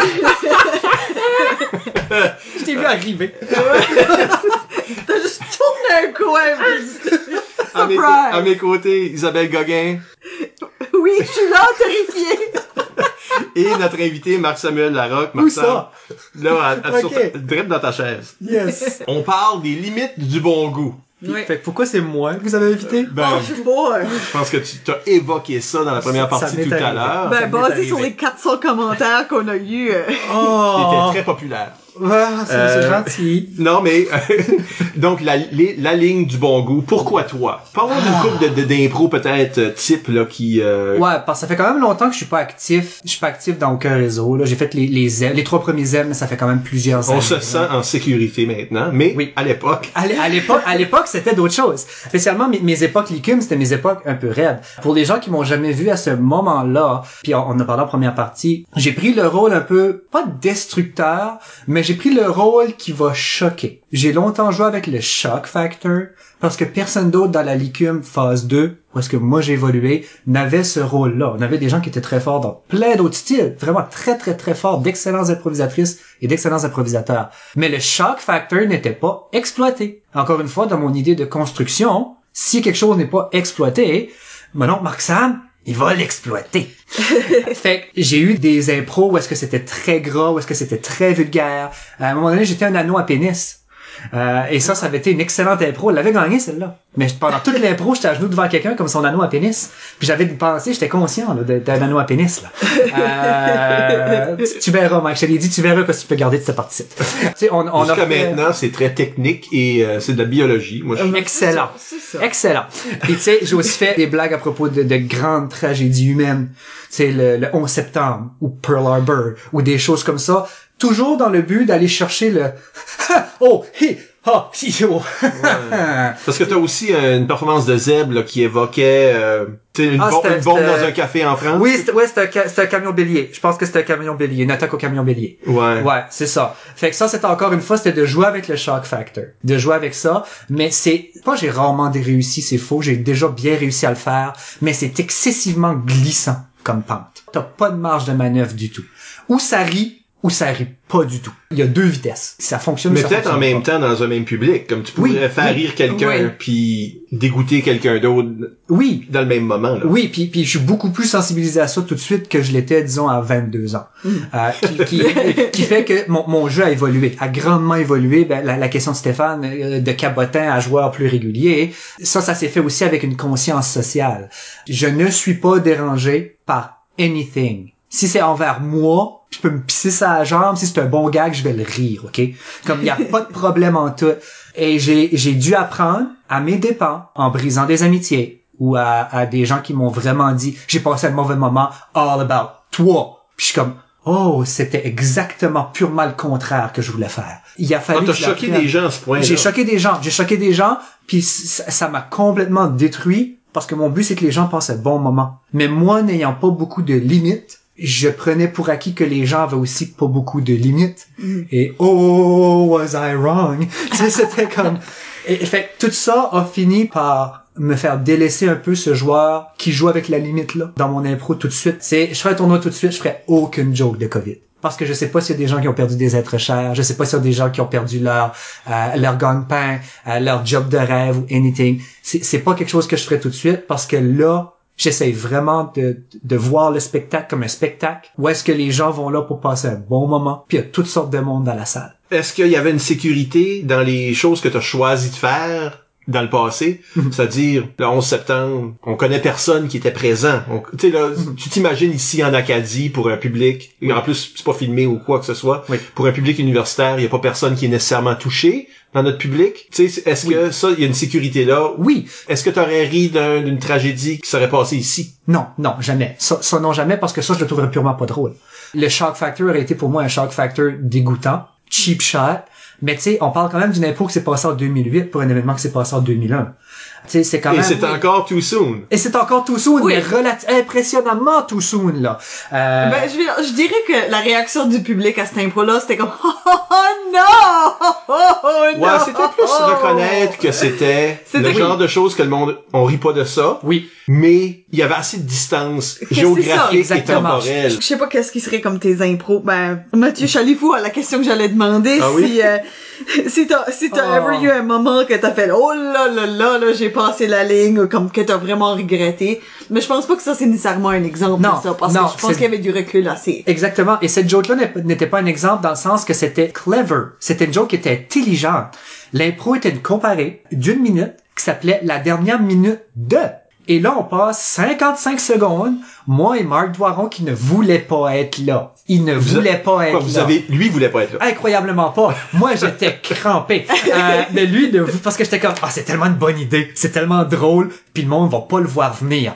Puis on s'installe, puis je me vois tirer sur le chandail à Marc pour l'amener avec moi dans l'arène, ça, ça ça deuxième édifice. là. Exactement, ça me prend la tour nord. Fait que là, on se met debout, je le tiens sur la bande, puis moi, il y a une photo qui est sortie de ça, qui est une de mes photos préférées de ma carrière, où est-ce que moi, je suis crampé, puis Marc est pas fier. Mais comme il est pas fier, il a honte. Puis moi, je le sens, là, il tire sur mon bras, là, puis il shake un petit peu, là. Puis là, tout le monde se demande, OK, ça Oh fait my cinq- God. ça fait 45 secondes. Ça fait 50 secondes. Qu'est-ce qui se passe? Puis là, à 55 secondes, je pense que c'est- c'est soit Travis ou Mark qui rentre, puis qui juste fait et là, il y a 3 secondes de silence. Et là, il y a le Oh! Lance des objets. On l'a gagné à l'unanimité. On l'a gagné à l'unanimité, cette impro-là. Mais tu sais, cette impro-là, comme beyond le fait qu'il y a quelque chose de choquant qui arrive à la fin. Oui. C'est quand même une impro, comme une courte impro, super bien timée, comme construit, qu'il. Oui. y a un setup, il y a un punch, comme techniquement parlant, cette impro-là fait du sens. Mais est-ce que, et ça c'est une des choses que je remarque dans beaucoup d'impros qui se veulent choquantes, Mhm. Pas seulement les tiennes là. Euh, J'ai pas le monopole. non, pas du tout. Non, mais pour quand ça marche, Oui. une des raisons que ça marche, c'est que au moins un des participants a honte. Oui. A Oui. visiblement honte. Oui. Euh, et ça, ça donne. Tu le vois aussi, je pense que des euh, comme des stand-up Oui. qui font du stuff choquant et que ça marche, que ça file pas comme juste méchant. Oui. C'est parce que ils peuvent pas croire qu'ils viennent de dire ça eux autres mêmes. Ils, ils, ils, ils se rient, ils rient d'eux autres mêmes. Ils ont un petit peu honte eux autres Oui. mêmes. Euh, ils sont sur scène, ils font la joke parce qu'ils ont pas le choix de la faire parce que c'était dans eux. Mais ils se sentent mal de le faire. Puis on est tout en même gang là. Tu sais là, ils, ils prennent leur, euh, ils prennent le public avec eux puis fait comme je sais que c'est pas correct de dire ça. Oui. Tu sais, fait que quand tu sens que c'est pas voulu méchamment parce que le monde a honte, parce que le monde sont décrochés, parce que Oui. ça, ça fait partie de comment tu fais avaler la pilule. Ouais, puis éventuellement, j'ai même commencé, puis ça, c'est arrivé relativement tôt dans mon parcours de l'écume. J'ai commencé à setter up que la prochaine impro va être raide. Parce que quand j'embarque, je saute, je tape des mains, je tourne, je suis prêt là, je suis prêt là. Puis là, le monde font comme... Ah. Qu'est-ce qui est l'idée à Mark Sam? Pourquoi il est content? C'est pas bon signe quand il est content. Et ça, ça a grandement aidé Et ça, c'est stratégique, là. c'est straté- c'est purement stratégique. Moi, lorsque la game commence, quand je suis sur le banc, quand je rentre, quand je finis, quand on clappe pour les étoiles, tout est là pour donner un spectacle. Mon background de théâtre m'oblige à ce que sur une scène, je donne un spectacle. Euh, fait que ça, c'est c'était up. Si je finis le caucus, puis je suis en train de sauter, puis de tourner, puis je me liche les lèvres, puis c'est comme Tim nez, puis je regarde l'autre équipe, puis je fais ah, ça va, ah, ça fait partie du OK, gars, je vous mets dans le mood, là. Ce site va aller quelque part, OK? Je vous amène volontairement quelque part. J'espère que tout le monde va embarquer avec moi puis que ça va être fine. À force de le faire, à force de vieillir, à force de dépasser cette limite-là, puis pour répondre à la question à Mathieu qu'on a posée way back, parce que je parle trop, je me suis toujours senti chi. Toujours, Ah oui? toujours senti chi quand je faisais de la peine à quelqu'un, parce que c'est l'opposé polaire de ce que j'essayais de faire. Parce que cette ligne-là est différente pour tout le monde. Oui. Et comme je te dis, ça, je l'ai appris à mes dépens. Ouais, parce que moi, il y a une, il y a une, un moment dans, c'est pas moi, je suis impliqué seulement en tant qu'observateur, si on Oui, veut, oui. qui me frappe comme, ok, moi, la ligne est pas là du tout. Mais que ça a franchi la ligne pour quelqu'un. Puis c'est, euh, Samuel Chasson est dans une impro quelconque, c'est dans ce temps-là. Un autre qui joue avec la ligne. Il joue très beaucoup avec la ligne. Je l'ai vu faire des impros drôles, à propos de la pédophilie, à propos de la nécrophilie. à- tu sais, là, j'ai vu des choses. C'est une façon de pousser des limites. Oui. Est-ce qu'on est encore capable de rendre ça Oui. acceptable? C'est la question. Il est assez maître à ça. Mais là, c'est un impro ordinaire, là. Tu sais, là, où ce qu'on se moque de Jésus, là, puis il est en- comme, il voit à travers des trous dans ses mains, puis euh, il lève la, cou- la couronne d'épines, puis il se gratte la tête, parce que ça lui pique. J'ai vu ce, genre d'humour-là dans plein d'impros. C'est très ordinaire, right? Life of Brian, à un moment donné, c'est c'est- c'est- c'est- Comme- c'est joué et surjoué. Pour euh, La majorité. la majorité des, des- d'étudiants universitaires qui sont probablement assis là euh, à ce moment-là, comment ça s'enfreint la ligne? Être catholique, c'est se moquer du catholicisme. Je m'excuse, mais ça fait partie de... C'est c'est notre God-given right. C'est les, ça. les- les mots mega church sont une parodie ironique de la parole de ce qui se passe. C'est On ça. va se dire les vraies Mais affaires. je pense que le catholicisme est fait pour débarquer de, du catholicisme. comme on l'a vu en France, comme on l'a vu au Québec, comme tu sais, comme on le voit ici, euh, chez les personnes qui sont plus jeunes. Se moquer de ça, c'est pas en frein de la ligne. Je vais pas nommer de nom, rien de ça, mais il y avait un étudiant qui, qui était assez connu sur le campus à ce temps-là aussi, qui était à ce match-là. Personne très gentille, tout le monde le connaissait, people person, euh, mais aussi très chrétien. Puis tout le monde le savait. Il avait sa croix autour du cou, prêchait la bonne parole à qui voulait bien l'entendre, mais c'était pas vraiment ça son... Il était pas un, un convertisseur. là. Grand bien lui en face. C'est ça. Cette impro-là est en train de se passer. Moi, je ne suis même pas impliqué dans le match. Je ne suis pas arbitre ou rien. Je suis en train de me promener dans le bar. Puis, je m'aperçois que ce- cette personne est en train de pleurer à sanglots, là. Chaud de larmes. Debout contre un poteau en train de pleurer. Je- je comme pour moi, il y a pas. Cette impro-là est en train de se passer, puis je la regarde même pas parce que j'ai vu ça mille fois, ces jokes-là. Tu sais, je me suis approché, puis j'ai- demandé, es-tu correct? Puis là, il était, lui, était comme, c'est pas correct de dire ces choses-là, c'est pas correct de dire ces choses-là. Puis il était vraiment sévèrement affecté par l'humour, Oh non. le, le, le satire, la parodie de sa foi. Même si c'est des jokes nonotes, là. Donc c'est ça, c'est pour dire que cette ligne-là, même si on dit qu'on essaie de la définir aujourd'hui. Est-ce qu'on peut jouer pour tout le monde? C'est ça ma question. Est-ce qu'on peut jouer ou est-ce que on va jamais enfreindre la ligne pour personne? C'est là où on est en train de jouer pour un public qu'on s'imagine. Tu vois, aujourd'hui, en 2020, on, on redéfinit aussi beaucoup l'humour, puis ça fait partie de cette conversation-là. Ou est-ce que, qu'est-ce qu'on peut dire dans un spectacle de stand-up? Qu'est-ce qu'on peut dire sur les médias sociaux? Qu'est-ce qu'on peut dire partout? Euh, Je crois fermement qu'on devrait à tout moment essayer d'être conscient de ne pas blesser les gens, de ne pas être méchant volontairement. J'ai jamais été volontairement blessant avec des gens. J'ai jamais essayé de le faire. Je suis la personne que si tu m'appelles à 2 heures du matin, peu importe vraiment la relation que j'ai avec toi, si t'es dans la merde, je me lever j'allais t'aider. C'est quoi ton numéro de téléphone? Euh, c'est le. euh, tu sais, mes deux, mes deux parents sont enseignants, ma, mes- ma grand-mère l'était, mon autre grand-mère est infirmière. On a toujours été des gens qui veulent aider, ça a toujours été de, de l'entraide chez nous, on fait toujours ça. Puis la question à Mathieu, j'y ai pensé longtemps parce que je l'ai vu sur le post, où est-ce qu'il dit, est-ce qu'il y a des moments où tu as regretté? Oui, chaque fois que j'ai fait passer un mauvais moment à quelqu'un qui s'est déplacé pour venir voir un spectacle, j'ai regretté parce que ça veut dire que j'ai mal joué la ligne. J'ai mal joué mon rôle. Par ma pure faute, sans aucune aide extérieure, j'ai chié, j'ai mis le pied trop loin. Mais encore une fois, il a fallu que je la prenne aller où, la ligne? Je suis un homme blanc, cisgenre, hétérosexuel, né en bourgeoisie en Amérique du Nord. Il y a peu de choses qui m'oppressent. Je suis immensément privilégié. Ouais. Il a fallu que j'apprenne ça. Ta langue dans un milieu minoritaire. Ben, ben, et même ça, encore. et Même encore. ça, As-tu as- as-tu déjà travaillé dans un... Non, je travaille que dans des organismes jeunesse C'est ça. francophones, je suis parfaitement bilingue. C'est ça, Fait qu'à un moment ça. donné, je me sens pas pressé par grand grand chose et il a vraiment fallu que puis c'est ces gens-là, je m'excuse encore à ces personnes-là qui me wake up call, j'ai passé un mauvais moment puis c'est à cause de ta joke. Oh, ça ça m'écrase. Deux trois games où est-ce que j'ose pas embarquer de peur de faire ça à quelqu'un d'autre, tu sais. Mon but c'est de donner, c'est de faire rire. Mon but a toujours été de faire rire pour tout le monde à tout moment que mon personnage de Mark Sam ou Mark Sam dans la vraie vie. Mon but c'est de faire rire les gens pour passer un bon moment parce que je ne sais pas quelle est ta journée. Je sais pas quelle est ta situation. Fait que si je peux te faire sourire un petit peu, à guess j'ai gagné ce parti-là. Ben, je me demande si, si c'est un peu ça le, le, le double-edged sword de, de faire quelque chose de choquant. Si, dans le fond, tu sais jamais où est la ligne jusqu'à temps que tu l'as dépassé. Oui. Ça prend faire l'erreur pour savoir que c'était là, fallait que t'arrêtes. Ah oui, il y a personne qui peut dire ah je maîtrise la ligne puis a jamais ah j'ai j'ai jamais blessé personne. Non, c'est faux. Si si tu joué avec la ligne, si t'es le genre de joueur qui va jouer avec la ligne, t'es le genre de joueur qui va blesser quelqu'un dans la salle. Ça va arriver. Tu dois être conscient de ça. La personne, elle vient pas ici pour se faire refaire. Elle vient pas ici pour, c'est pas du MMA. C'est pas rien de ça. Elle vient ici pour passer un bon moment. Elle vient ici pour voir un spectacle. À ces époques-là, 2008-2010, l'humour était beaucoup plus raide qu'elle l'est tout de suite. Imagine comme, Ah oui, ben, euh, imagine les décennies avant ça, ça, là. plus tu recules, plus Ouais. c'est raide. Les joueurs les plus soft de 2009 ne passent pas la cote en 2020 tout de suite, là. Comme genre, ils se feraient ramasser, là. Pas tous, pas tout moment, mais il y a des impros qui ont été faites par des joueurs qui tout de suite seraient considérés hyper trash. C'est parce qu'on évolue puis on essaye toujours de faire attention aux gens. Puis ça, c'est important dans l'impro d'aujourd'hui.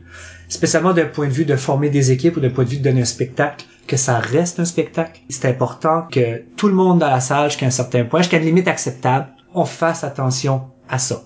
Tu sais, quand je jouais avec la ligne, je jouais avec des sujets qui étaient très vulgaires. Ça a toujours été la vulgarité ou quelque chose d'excessivement dégueulasse. Puis ça, c'est pas si, c'est choquant, mais ce n'est pas nécessairement blessant. Exactement. Les- euh, oui, j'ai fait des jokes de suicide. Oui, j'ai fait des jokes de pédophilie, mais à ce moment-là, j'étais pas conscientisé à la problématique que peut-être que des gens en ont vécu, puis c'est pas à soi qui veulent se faire rappeler. Tout simplement cette phrase-là. Mais tu sais, réalistiquement parlant, quand on donne un spectacle, on doit être conscientisé à ça, puis on l'apprend à mesure. Quand je le faisais, les gens riaient. J'avais l'approbation de la salle, de la grande majorité de la salle, que c'était drôle, que c'était ah ah, c'est drôle, c'est drôle, c'est drôle. Puis l'intelligence de jouer avec la ligne, c'est de reconnaître à quel moment la prochaine, le prochain pas n'est plus drôle. Et ça, c'est très difficile. Si je peux parler à un jeune Mark Sam, c'est très difficile. Disons moins que trop, ok? Va moins loin que tu le penses. Arrête pendant que ça rit encore, parce qu'il y a de plus drague pour toi, il y a de plus décevant. Le pas suivant où est-ce que ça rit plus. Moi, je lutte beaucoup, surtout comme arbitre, avec l'hypocrisie de l'arbitrage dans ce, Ok. Parce que toi, tu peux rentrer, toi, je dis toi, mais un joueur peut rentrer, Mm. faire quelque chose qui est pas acceptable. Oui. OK? Qu'on dirait, ça, ça dépasse la limite. C'est de mauvais goût. C'est blessant possiblement. Ben, ça peut être moi dans ce cas-là. Puis l'arbitre peut se... C'est ça, je veux dire qu'il y a une hypocrisie. Parce que l'arbitre, c'est c'est dans le spectacle. Et l'arbitre est pas là pour censurer des joueurs. Puis l'arbitre va laisser ça, pas laisser ça passer, mais va le laisser arriver. Donc tu laisses ça arriver, sachant que toi, tu peux monter sur ta petite montagne de supériorité morale, là, puis de dire punition, tu sais là, de disputer le joueur, puis disputer son équipe pour avoir laissé cette idée-là prôner, tout en laissant le joueur l'avoir faite. Donc c'est dans le spectacle. Oui. Et là, l'arbitre après ça, qui l'a laissé arriver, c'est tout le monde qui est présent à quelque part est en train de laisser ça arriver. Parce que on est programmé comme joueur d'impro, je pense, que si ça arrive dans l'impro, ben faut vivre avec. Faut vivre avec. Faut trouver une façon de s'en sortir. Ben, moi, T'arrêtes pas d'impro, là, tu sais. Ben, il y a un moment où ce que tu pourrais dire nettoyage. Ben, je me demande Mais- juste dans le sens que comme si on a une croyance innée que il y a une raison, puis des fois on est déçu. Ou on pense, oui, ça, ça va Que quelque part. ça va quelque part, il y a un but à ce site, puis là tu fais ah non finalement c'était juste une blague qui était c'est là super sexiste pour rien, puis Mhm. là gratuite quelconque. c'est comme ah Puis tu dis aussi, ça. Parce que euh, je trouve que maintenant il y a des il y a des certains triggers là pour Oui. utiliser cette phrase là, ce, ce mot là, que tu veux même pas t'embarquer dans ça. Comme arbitre, tu veux même pas expliquer une punition ou ce que tu vas être obligé de parler de cette chose là. Ouais. Surtout si t'es pas confortable avec la matière, comme que toi, tu pourrais faire des erreurs aussi en l'expliquant, comme que, tu sais, là, tu pourrais faire des mauvais choix de Ça, mots, ça aide tu sais, pas. tu Oui. pourrais, tu sais, là. Tu sais, fait que des fois t'as envie, t'as envie de comme donner une punition puis tout de caler pour un vote parce que Oui. ça a été puni. S'il y a quelqu'un qui vient comme vous laissez ça passer, non, on n'a pas laissé ça passer. C'est pour ça que j'appelle ça une hypocrisie là. Oui. Non, on n'a pas laissé ça passer. Mais moi, j'avais le pouvoir tout ce temps-là de siffler la fin d'une impro, Oui. de siffler un nettoyage. Puis c'est des choses qu'on on n'a pas le- ce réflexe-là parce qu'à quelque part, l'impro choquante, l'arbitre aussi est choqué. L'arbitre aussi est comme qu'est-ce qui vient de se passer, qu'est-ce qui se passe maintenant? Puis on n'est pas habitué à réagir puis interrompre. Euh, donc ça devient difficile. Donc tu es obligé de faire, tu fais beaucoup de ton travail après. Euh, mais à quelque part, t'as comme signé là-dessus. C'est un bon point. Puis tu sais, il y, a- il y a beaucoup d'impro, éventuellement, à force de, de me faire connaître comme personnage comme ça. Puis tu sais, on, on apporte, disons, le sexisme. Moi, j'ai jamais trouvé que le sexisme, c'était quelque chose qui était drôle ou qui était même utilisable, et c'est pas quelque chose que j'aurais fait. Parce que je pense pas qu'il y a matière à, à ce que des sujets soient avec la limite du bon goût. Il y a des sujets qui sont purement de mauvais goût. Purement de mauvais goût. Même Sur l'interprétation... l'autre bord de cette limite-là, puis Absolument, absolument, point. Le racisme, le sexisme, le capacitisme, c'est des choses qui rient de quelque chose qui n'est pas drôle, qui n'est pas contrôlé par une personne. Fait que c'est pas des choses qui vont pour moi jouer avec la limite du bon goût. La limite du bon goût, c'est de faire une joke de graine, puis jusqu'à quel point tu vas pousser la joke de graine creux. Badum tiche. tu sais, Euh. ça va être quelque chose comme ça qui va arriver, et surtout, ça va être comment ça va être livré. Est-ce que c'est intelligent ou c'est juste dumb as fuck? Tu sais, c'est, est-ce que c'est vraiment comme, oh wow, ok, oui, ok, ok, ça fait, ça fait 40 secondes qu'il joue, puis là, j'ai de comprendre, c'est un testicule. tu sais, c'est comme, ça, ça devient drôle. Pour des gens, c'est pas du bon goût, c'est du mauvais goût. Et oui, en tant qu'arbitre, il y a un rôle, en tant que public, rire à des jokes comme ça, il y a aussi un rôle de validation. Mhm. Évidemment, je mets pas la faute sur le public, je mets la faute sur la personne qui le fait. Dans ce cas-ci, moi, plus souvent qu'autrement. Plus souvent qu'à mon tour. Mais le public qui rit, et le public qui continue à rire, la ligue qui continue à prendre ce joueur-là dans ses équipes, l'arbitre qui, à un moment donné dans ma carrière, euh, pis ça c'était drôle dans mes dernières années de l'écume, où est-ce que quand il y avait un innuendo, disons ce mot-là, quand il y avait une joke possiblement en croche qui allait se faire, puis là j'embarque, puis là je vois l'arbitre qui se lève visible de la foule avec le gazou dans la bouche. C'est un moment, ça fait partie du spectacle. Le Oui. setup. Je punch, la là. fais, Oui, tu vas me là. punir, ça va arriver, watch-moi mettre le pied où tu veux pas que je le mette, mon homme. C'est c'est comme ça que ça fonctionne. Ça fait partie, ça pour moi, c'est bien jouer la limite. La joke qui suit, si elle est intelligente, puis elle est pas faite purement pour blesser, c'est la limite du bon goût. Le spectacle le permet, le public le permet. Maintenant, j'en ai fait comme ça, et je sais pertinemment qu'après la game, il y a des gens qui sont venus me dire, euh, ouais, non, fait, et, et cette une personne-là, Dan, je me suis senti cheap de l'avoir fait. Mm. Parce que je l'ai aussi que cette personne-là, comme les 98 autres dans la salle, parce qu'on t'a joué tout le temps devant une salle pleine à l'écume. Euh, que cette... Moi, j'ai joué devant des salles pleines à l'écume. Euh, moi non. Il y a eu des, non, non. il y a eu des Ah non, époques. j'ai joué avec euh, toi, je dois avoir, je sais pas. Oh non, ben ouais, pas de job, pas de job. Il y a eu des époques plus courues que d'autres. Oui, c'est ça. C'était vraiment que tout le monde aime ça, mais comme tu dis, Mike, la limite, des fois, il y a des gens qui ont une limite tellement early Ouais, proche d'eux-mêmes. que que- c'est ouais. très difficile d'avoir une sorte d'humour qui va faire plaisir à tout le monde. En fait, c'est pratiquement Mais ça, impossible. Ben, ça, me semble des genres de gens que des spectacles d'humour, c'est pas pour eux. Possiblement, oui. C'est ça que moi je me demandais comme y a-tu qu'est-ce qu'est le casualty acceptable dans une salle Si tu une personne a été blessée puis ça c'est comme ça c'était automatiquement trop loin ou il y a comme un pourcentage de la salle que ça a affecté? C'est ça ou c'est-tu comme, y a-tu une norme sociale qu'il faut juste comme accepter comme étant? Une des choses qui, a cha- qui change, Mhm. t'en as parlé là, c'est que la ligne change de place par rapport à différentes choses évidemment, mais elle change de oui. place Oui. avec le temps. Fait que Oui. moi j'en ai-tu vu des impros plates où ce que le monde parodisait euh, du monde gay, tu sais par exemple, Mhm. le monde se cassait le poignet là puis tout le monde jouait la grande folle. Là. Oui. Il y en a eu, là. Oui, il y en a eu, puis je préférais que quelqu'un de gay fasse ces jokes-là. Euh, oui. Euh, tu sais, parce que eux autres ont leur propre ligne. On, on, on a parlé à l'émission avec euh, Éric Lavoie, par exemple, qui est euh, d'extraction jamaïcaine. Fait lui faisait beaucoup de jokes de racisme. Lui se mettait en scène comme la victime de racisme, puis il faisait des, des, des jokes, euh, tu sais là. Mais ça y appartient, ça. Comme cette ligne-là, à l'entour, il, il ça fait partie de sa il a réalité. vécu, il a vécu le downside de ça. Il est donc permis pour lui de nous le montrer et il utilise la façon parodique ou humoristique de nous montrer un peu ce que lui a déjà vécu ou ce que des, des gens à la couleur de peau noire ont vécu. Et oui, je suis d'accord avec toi que ça, dans son cas, ça passe mieux parce que c'est quelqu'un qui est là tout de Parce que suite. même juste les derniers, comme, je sais pas, 5, 10, 5, 5 à 10 ans, euh, notre compréhension du consentement Mhm. a complètement changé. Notre, Oui. notre compréhension de l'identité sexuelle a complètement, complètement changé. Oui. Donc, il y a des choses, des, des jokes qu'on aurait faites dans le temps, qui auraient juste passé. que oui. Personne n'aurait pensé deux fois. Personne aurait même ouais. Puis qu'aujourd'hui, tu fais. Ah, j'ai écouté, il y a pas longtemps sur YouTube, j'ai écouté euh, deux épisodes de La Petite Vie, puis j'en ai pas écouté trois, là. ah ouais, J'ai écouté vraiment. le premier épisode, qui était le premier épisode de tout, le voyage à Plattsburgh.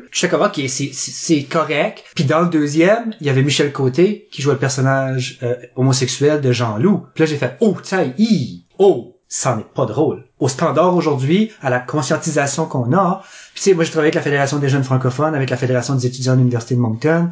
J'ai été conscientisé à répondre à des gens qui se faisaient harceler, à répondre à des gens qui ont vécu beaucoup de downside de, de, de toute leur identité de genre et de sexe. C'en est choquant pour moi de voir ça tout de suite, à quel point c'était mainstream en 93, là. Mm. Ouais. Mais, mais j'étais là et je l'ai ri en 99. Je l'ai ri en 2002. Mais comme tu dis, ça change tellement. La limite change tellement. Ben oui, moi, le nombre de joueurs que je connaissais qui, par exemple, euh, Ace Ventura Pet Detective, Ah oui. il y a, il y a un joueur en particulier, encore une fois, je n'aime pas de nom, euh, qui, qui- non, mais qui le regardait avant chaque match. OK. Ça le mettait dans le, Oui. Puis aujourd'hui, je dis pas qu'il y a pas des bouts de drôle dans cette affaire, c'est niaiseux là, mais Oui. il y a pas des, c'est pas qu'il y a pas des bouts de drôle, mais il y a un fort élément de transphobique Ah oui, là. là-dedans qui aujourd'hui passe beaucoup moins bien. Euh, oui. Ou pas Oh, du ouais. tout. Ou pas, Non, ou pas du tout. C'est quand Pas même tout, assez pas du tout. explicite, même. C'est comme là. ouf. Pas du tout. Donc, Non, c'est ça. tu sais, là, comme les, les choses qui étaient drôles avant hein, ne sont plus drôles maintenant. Tu sais, là, Marty nous en avait parlé dans son épisode, jadis, il y a cinq ans de ça, là. Mais euh, le punching up, punching down. là. Oui, Oui, ben absolument. c'est, c'est exactement ça que je t'en ai pensé. C'est ça qui est l'affaire, c'est que je pense que comme, je pense que n'importe quoi a le potentiel d'être drôle tant que tu punches dans la bonne direction. Oui. Tu peux pas te moquer de la personne opprimée. C'est ça. Tu peux pas te moquer de la minorité. À moins que t'es la minorité puis tu te moques de ta situation. C'est Mais ça. en réalité, t'es en train de te moquer des oppresseurs. C'est ça. Oui. Une impro de, de racisme faite par quelqu'un qui, qui était là qu'une minorité visible. Ils tirent de leur expérience. Ils tirent de le racisme qu'ils ont vécu. En quelque part, ça, c'est pointé out le racisme qui existe. Oui, puis tout le monde entre nous, rire de soi, ça peut faire partie de ton identité, ton ethnie ou ton identité sexuelle, tout ça fait partie de toi.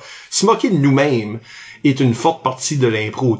Tu rentres dans l'impro avec rien sauf toi-même. Oui. Donc se moquer de toi-même, ça c'est ton premier baril de joke là, c'est qui ce que toi t'es. Yeah. Puis qu'est-ce que le monde s'attend que t'es. Moi, je certainement je joue avec ces, ces choses-là. Tu sais, là, toi, toi, tu joues avec, Oui. tu joues avec les attentes.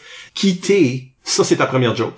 Ah, absolument, absolument. Puis, je- comme je te dis, je l'ai vu souvent dans des games où est-ce que j'embarquais, puis j'ai même vu des gens dans la foule ou même certains improvisateurs dans la ligue que je respecte beaucoup, mais embarquer puis voir dans leurs yeux que je vais fucker l'impro. Parce que dans leur tête, je suis totalement uni. Je n'ai qu'une seule ligne. Et c'est que je vais faire une joke vulgaire. Je suis là pour faire une joke de graine et partir content. Hein? et, et, et comme je te dis, éventuellement, mon personnage a, a fini par évoluer dans ce sens-là. Parce qu'à un moment donné, c'est le principe, les gens s'attendent à ça puis rient à ça. Ben, je vais vous le donner, ça. Il y a pas de problème à vous le donner, ça. Isabelle, tantôt, t'as as soulevé un super de bon point où est-ce que t'as dit, c'est quoi le nombre acceptable de casualty dans la salle?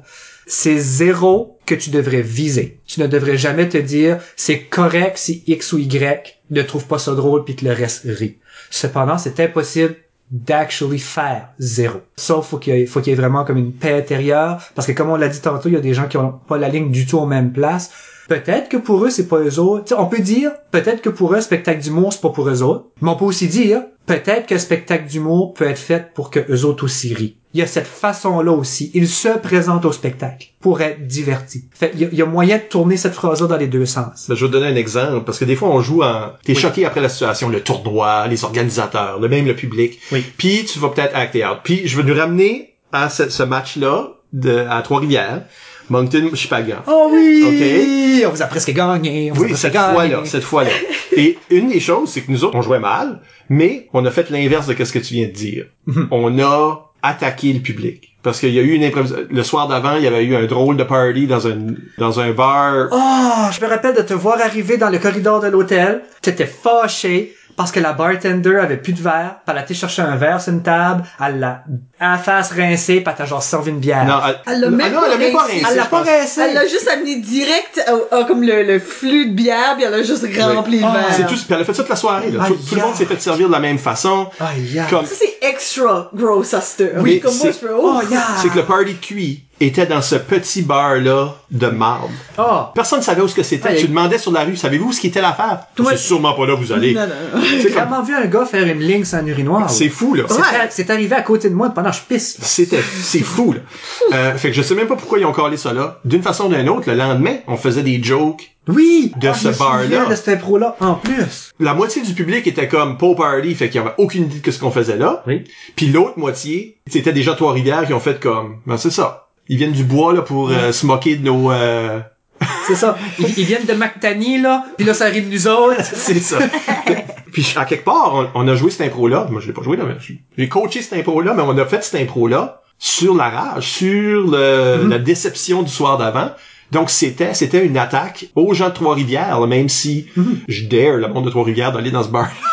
Ah, ah, ah, imagine-tu pendant la COVID, ce bord-là? Ah, non. C'est impossible. On serait... Mais oui, vous avez été dans l'optique inverse d'attaquer le public, puis votre but n'était pas que le public passe un bon moment. Non, Je pense c'est non. c'est Non, ça, de c'est- exactement ça. Ouais. Puis Yeah, comme de c'est fait, oublier cet aspect-là du spectacle. comme de fait, ça a été difficile de les gagner, ce public-là. Donc c'est un bon exemple, si on veut, parce que ça, c'est où ce qui est la ligne. C'est quoi la ligne? La ligne est dans l'intention aussi. Là. Oui, beaucoup, beaucoup, Oui. beaucoup. Oui, je pense que t'a- t'avais t'avais un bon point au début quand tu disais qu'il y a comme le, le petit sourire, le petit décroché, que je pense qu'il y a comme beaucoup de pouvoir dans une impro normalement. Oui. Que tu sais, comme je pense que le, cette connexion-là avec le public, mais je pense que ce petit décroché-là, qu'est-ce que c'est quelque chose de plus poussé, plus choquant, ça, ça joue beaucoup parce que là, t'as la connexion avec le public.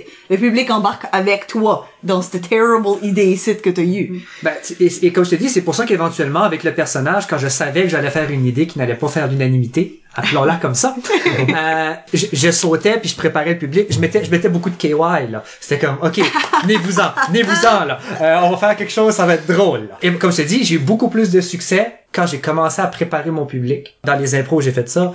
Et puis là, on va mettre une parenthèse, là, pour les gens qui m'écoutent. Euh, je n'ai pas fait que ça.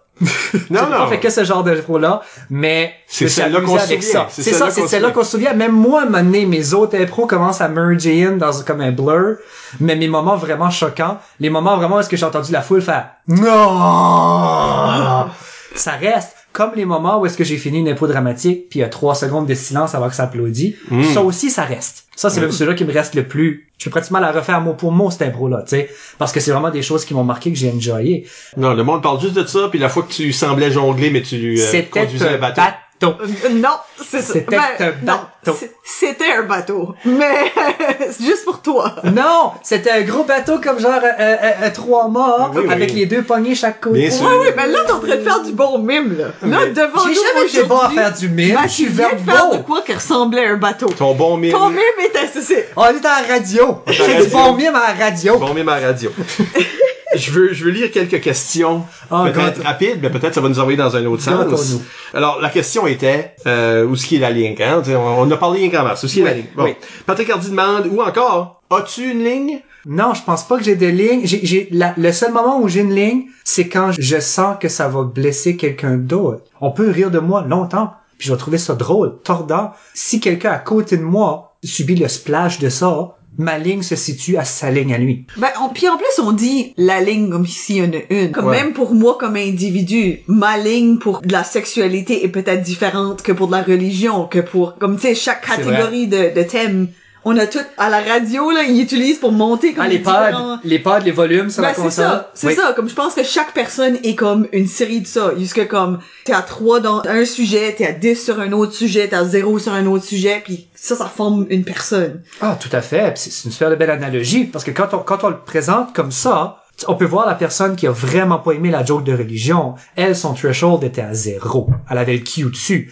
Mais peut-être qu'elle, pour les jokes grasses, pour les jokes, ah, God Radio, pour everything, elle, son pad est à 10, puis y a pas de problème. Elle peut en prendre des jours et des jours, des trocs et des trocs. Fait c'est ce qui devient si difficile, si compliqué. Et pourquoi, quand j'ai compris ça, je me suis vraiment éloigné de cette espèce de limite-là. La ligne, ça ne peut pas être une identité de joueur. Ça peut pas, tu peux pas baser là-dessus. Tu peux jouer avec, mais tu dois être capable d'improviser. Je pense que j'étais capable d'improviser sur le côté puis d'être un joueur relativement complet, mais parce que mes lignes sont si loin, les gens se rappellent parce que j'allais le plus loin de toute la ligue à ce moment-là, ou de tout le tournoi, ou de peu importe. Peux-tu répondre à cette question-ci, cependant? Bébert demande, ou encore, quand est la ligne?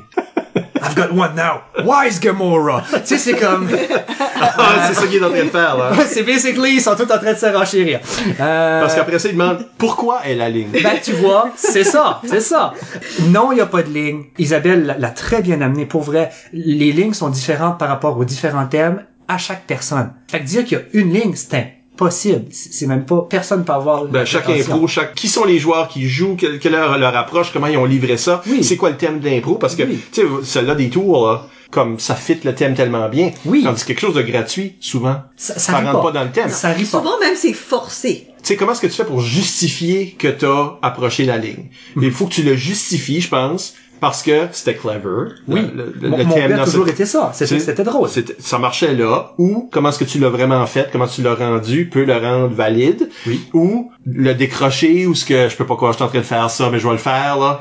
Euh, C'est drôle. Tu sais, moi, de mes impôts préférés de, de l'ICUM, euh, couple d'années avant que t'arrives, c'est comme Essiam puis Étienne Boivin, je pense, qui sont en- juste en train, qui sont ils sont en train d'enterrer des morts, ils sont, euh, Ok. ils sont au travail d'un cimetière, puis ils arrêtent pas de comme accidentellement perdre leur culotte puis tomber pénis premier dans des dans des cadavres. Puis ils peuvent pas le croire, mais ils sont en train, ils deviennent nécrophiliques Par accident. Oh, c'est bon! dans, dans l'amitié milieu de cette impro-là, ils sont comme Tag Team!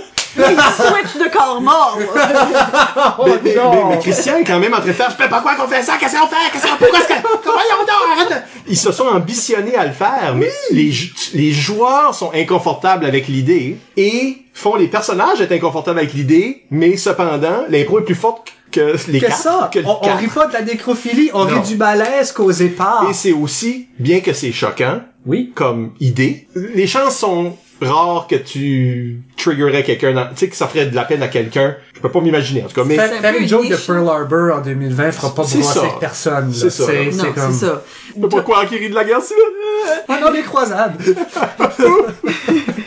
Mais en même temps, tu dis ça, mais comme, je pense que moi, comme moi, je, je- ça me dérangerait pas une joke de déportation, mais je crois que ça sera settlerait moins si c'est comme un Québécois qui fait une joke de Ah non, ça c'est, ça c'est Ça, inacceptable. Moi, c'est je serais inacceptable. Hey, là, ma ligne. Hey là, hey là. Mais ça, je trouve que. Non, mais ce qu'on disait de Mario Jean tantôt, là, s'il Oui, avait oui. dit le commentaire Oh, de, comme, je présume que vous êtes des anglophones ou que Ouais. vous vivez dans Ouais. un milieu On vous comprend anglophone. pas beaucoup, ouais? Chipagounwish. Ben ça, c'est, C'est comme... Si, c'est si, inacceptable. euh, si vous étiez dans une des autres équipes québécoises, puis vous avez aussi été victimisé. Dites-nous, parce que on a vraiment l'impression qu'il a visé les trois équipes hors Québec. At least, les trois équipes hors Québec se sont senties visées. Ça, c'est, On, on a jasé dans le drive en descendant, vous autres, vous avez fait vos jokes, puis je suis content de savoir que du côté d'Ottawa, ça était de la merde aussi. ouais, eux autres, euh, ils, en- Ah, ils en revenaient pas. Ben, eux autres, on, on- se sont moqués de lui. Ils sont un petit peu plus confiants, là. Ben, c'était c'était vous autres, ça, le... Ah, Mario Jean, il fait pas du pouce, il, euh, il, il salue les Nous autres, on a automobilistes, transformé Mario Jean. Donc, la seule personne qu'on peut vraiment faire de la peine, c'est Mario Jean. Euh, mais, mais- Mais ça, c'est c'est correct, ça, c'est punché up. oui, c'est punché up, c'est ça. Il est plus haut que nous dans le statut. Fait qu'on l'a transformé en, euh, C'était comme un meme. C'était un meme. on l'a transformé en, comment est-ce qu'il s'appelle, là, euh, Chuck Norris. Chuck Norris. Ah oui, il était le Chuck Mario Norris Jean. de l'impro. Ah, ben oui. Mario Jean fait pas du pouce, il félicite les chars. C'est ça, c'est ça. Fait qu'on a fait, euh, d'ailleurs, même les prix de deuxième et troisième place cette année-là film étaient des affiches avec Mario Jean. Puis une de ces citations fausses là. Oh my Ou God. vraies, parce qu'il y avait, Il y en on a avait des vrais dit. aussi. Fait- Oh. On a circlé back à Mario Jean. Ben oui, euh, comme comme c'est essentiel. Mais, mais ça que j'allais dire par rapport à, à ça que tu venais de dire par rapport à la nécrophilie, c'est que je pense Quel épisode? je pense qu'il y a quand même un huge élément. C'est quoi les photos que je vais mettre sur YouTube? Ma tante coach l'équipe de Chipaga, on va sûrement faire écouter ça à son équipe. Ça, ça va être drôle. Carole, c'est ta tante? Oui, Carole, c'est ma Ben tante. voyons donc, c'est dommage familial, vous autres. Euh, Ben, Carole est la cousine de Robert. Fait moi, j'ai, Ah. Robert Ah, est à chaque fois dans vrai, ma famille vrai. à cause de Carole. Ben, Voilà, toutes les photos vont juste être blurry out. C'est ça, c'est ça. Toutes les, toutes les photos sont blurry au niveau de la taille. Mais on voit clairement qu'on a toutes du linge. Mais Ça ça que t'allais dire. c'est que je pense qu'il y a le facteur qui est en train de le dire. Parce que là, t'as Essiam pis t'as Étienne dans cette impro-là. Deux personnes qui auraient jamais été dans cette impro-là. Oui. Pourquoi ils sont dans cette impro de nécrophilie ici? Ils sont pas, ça, c'est pas leur caractère du tout. C'est pas leur style de jeu. Qu'est-ce que vous faites dans cette impro ici? Puis je ça. pense que Ils ça, ont ça des têtes joue. de gentils. Puis je pense qu'un autre, un autre ça. exemple, mais dramatique de ceci, je suis pas mal sûre que c'est Annick puis Bass qui était dans l'impro. C'est une impro de, de pédophilie. Mhm. Mais c'est Annick qui est le pédophile. Puis Bass joue un petit enfant. C'était aux zèbres d'or, ça. Tu penserais pas que ça, c'est là, mais ça, ça vient avec la différence de personnage, mais ça crée quelque chose qui est super intéressant. C'est ça, parce que comme, c'est- c'était exploré de façon dramatique puis sérieux, Oui. mais je suis pas sûre que ça aurait flyé autant si les rôles avaient été inversés puis qu'Annick aurait été l'enfant puis Bass aurait été le prédateur. Mhm. Je pense que le fait que c'était inversé, ça passait beaucoup mieux à cause de leur physicalité, de leur personnage, de, de joueurs, de eux, qui ce qu'ils sont, personnellement. Moi, je pense que ça passe mieux. Oui. So, je pense qu'il y a ce comme facteur. Tout est possible, là. Et on le dit souvent, en impro, il n'y a pas de règles. Et dans- il y a des règlements. Mais il n'y a pas de règles. Et, Euh. la beauté, c'est de briser les règlements, mais de bien le faire. Parce qu'il n'y a pas de règles. Parce que d'une fois à l'autre, tout peut changer. Change une personne, change une, change un public, change un moment, change Oui. le thème, change. Comme il a aucune situation n'est pareille, donc il n'y a pas de formule. Donc il peut pas avoir de règles, même à propos du mauvais goût. Tu le sais que t'as fait du mauvais goût quand ce que le public est dé, comme est déplaît. Ah oui, et, je le sais, comme fait comme. Je le sais quand. Bouh. Puis j'ai vu des joueurs faire ça, puis se mettre, mettre dans... J'ai déjà coaché des joueurs à qui j'ai dit, ton seul problème, c'est que tu fais du mauvais goût. Le public aime pas ça. Tu sais, ton personnage macho, il frustre plein de monde dans la salle. Il frustre, il fait pas rire. C'est ça, c'est pas drôle. Ouais. On sent pas que tu parodies ce type-là. Le monde pense c'est toi. Faut que tu le rendes que c'est pas toi là. Ouais. que c'est ton, c'est un personnage que t'es en train de rire du, des gens comme ça. Oui. Mais si t'es juste assez comme ça, si tu brises pas ton personnage un petit peu, si en dehors de l'arène t'es peut-être un peu comme ça, Mhm. ou t'es perçu comme ça, ben fall ball. Ouais, puis éventuellement, c'est là aussi où le personnage m'a permis de le faire parce que les gens me connaissent et savent que je suis pas comme ça, mais c'est pas tout le public. Puis ça, il a fallu que je le réalise que c'est pas tout le public qui me connaît et aussi que ça me donnait pas carte blanche pour passer la limite. J'ai jamais volontairement passé la limite. Chaque pas que j'ai fait, j'ai cru que j'étais à l'intérieur de la limite, mais que je la stretchais un petit peu plus loin. Je pensais jamais que le condom pèterait, tu sais. Fait éventuellement, quand je suis arrivé à ces limites-là, moi dans ma tête, c'est là où j'ai fait mon travail de, de centre cochon pendant une semaine ou deux ou quatre ou toute la saison à faire comme, ok, ce site c'est hard, rentre plus jamais là, va plus jamais là, les gens ont pas passé un bon moment à cause de toi, à cause de ce joke-là, la ligne elle est là. Fait que petit à petit je l'ai buildé. Et à force de voir la complexité que c'est de builder la ligne, j'ai délaissé de jouer avec. J'en fais encore des jokes comme ça. Dans les derniers zèbres, j'en ai encore fait. Mais c'est vraiment pas la majorité des impros auxquelles j'ai participé. Et celles que j'ai faites, je savais consciemment qu'est-ce que je faisais. J'ai pas été plus loin que ce que je pensais. J'ai même été à l'intérieur de la ligne. Une bonne distance à l'intérieur de ma propre ligne que j'ai créée avec l'expérience pour faire sûr de maximiser les chances que je donne un bon spectacle aux gens puis qu'au minimum je blesse personne. Pas rire est fine, mais blesser, ça c'est une limite que moi je veux jamais dépasser again. Faut pas oublier qu'on joue pour quelqu'un. Oui, Puis Ouais. c'est- c'est facile des fois d'oublier puis de penser que tu joues pour toi-même. Mhm. Puis il y a du monde qui joue un peu dans leur bulle. Comme au début quand tu commences là, t'as moins de conscience du public ou il y a pas de grande foule puis t'es t'es peut-être dans ta propre bulle. Mhm. Puis dans ta bulle, il y a plein de choses qui sont probablement acceptables. Mhm. Mais Ben, je pense qu'il y a un élément dans la question de, de quand est la ligne. Je pense que c'est comme, ça aussi, c'est comme un petit peu un double-edged sword, où est-ce que, il y a quand dans le sens de comme, devant quelle sorte de public? Est-ce que c'est, c'est c'est le moment Mm. de faire ça? C'est-tu diffusé? C'est-tu pas diffusé? C'est-tu, y a-tu quatre personnes? Y a-tu une pleine salle de gens? Puis qui sont ces gens-là qui sont c'est-tu nous tous tes amis? C'est ça. Et Est-ce que c'est Puis que tu public? comprends, puis tu sais qu'est-ce que leur réalité individuelle, mais il y a aussi, je pense, le, le facteur qui est comme que tu peux te laisser tromper par ça, parce que je pense que ça, ça peut stimuler la continuation de joke qui est pas actually ok, mais que comme ton groupe d'amis a décidé qu'il était ok. Mhm.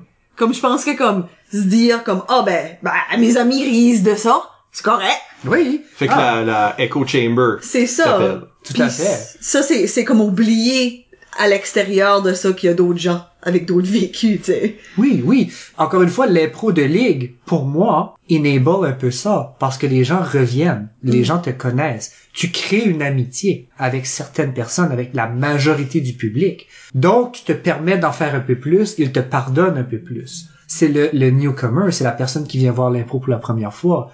Lui arrive basically, puis ça je déteste ça quand on fait ça, mais j'étais coupable de ça longtemps. C'est des insides à l'intérieur d'une ligue. Ça tue le spectacle. C'est plus du spectacle. Si on veut le faire, on va jouer une game dans un sous-sol, le samedi soir du Zeb, le party, les 6-7 équipes ensemble, puis là on fera toutes les insides qu'on a envie de faire. C'est le principe de la game étoile d'un tournoi. C'est la game défouloir. C'est la game où il n'y a pas vraiment de punition. C'est la game où il n'y a pas vraiment de construction. Tu builds du punch sur du punch, sur du vécu, sur du everything. C'est super drôle, c'est super bon, mais sorti de ça, sorti de cette limite-là, c'est pas bon c'est pas drôle en tout. Puis y a un concept qui est intéressant aussi avec la ligne, spécialement quand on parle du camp, c'est à quel moment on la regarde par rapport à quel moment elle a été mise. Tu sais, il y a un concept culturel qu'on peut pas regarder le passé avec les lunettes d'aujourd'hui. C'est très difficile de regarder de l'impro qui aurait été faite en 2002-2003 avec les sensibilités d'aujourd'hui. De la même façon c'est très difficile de regarder des œuvres littéraires, musicales ou même du côté du film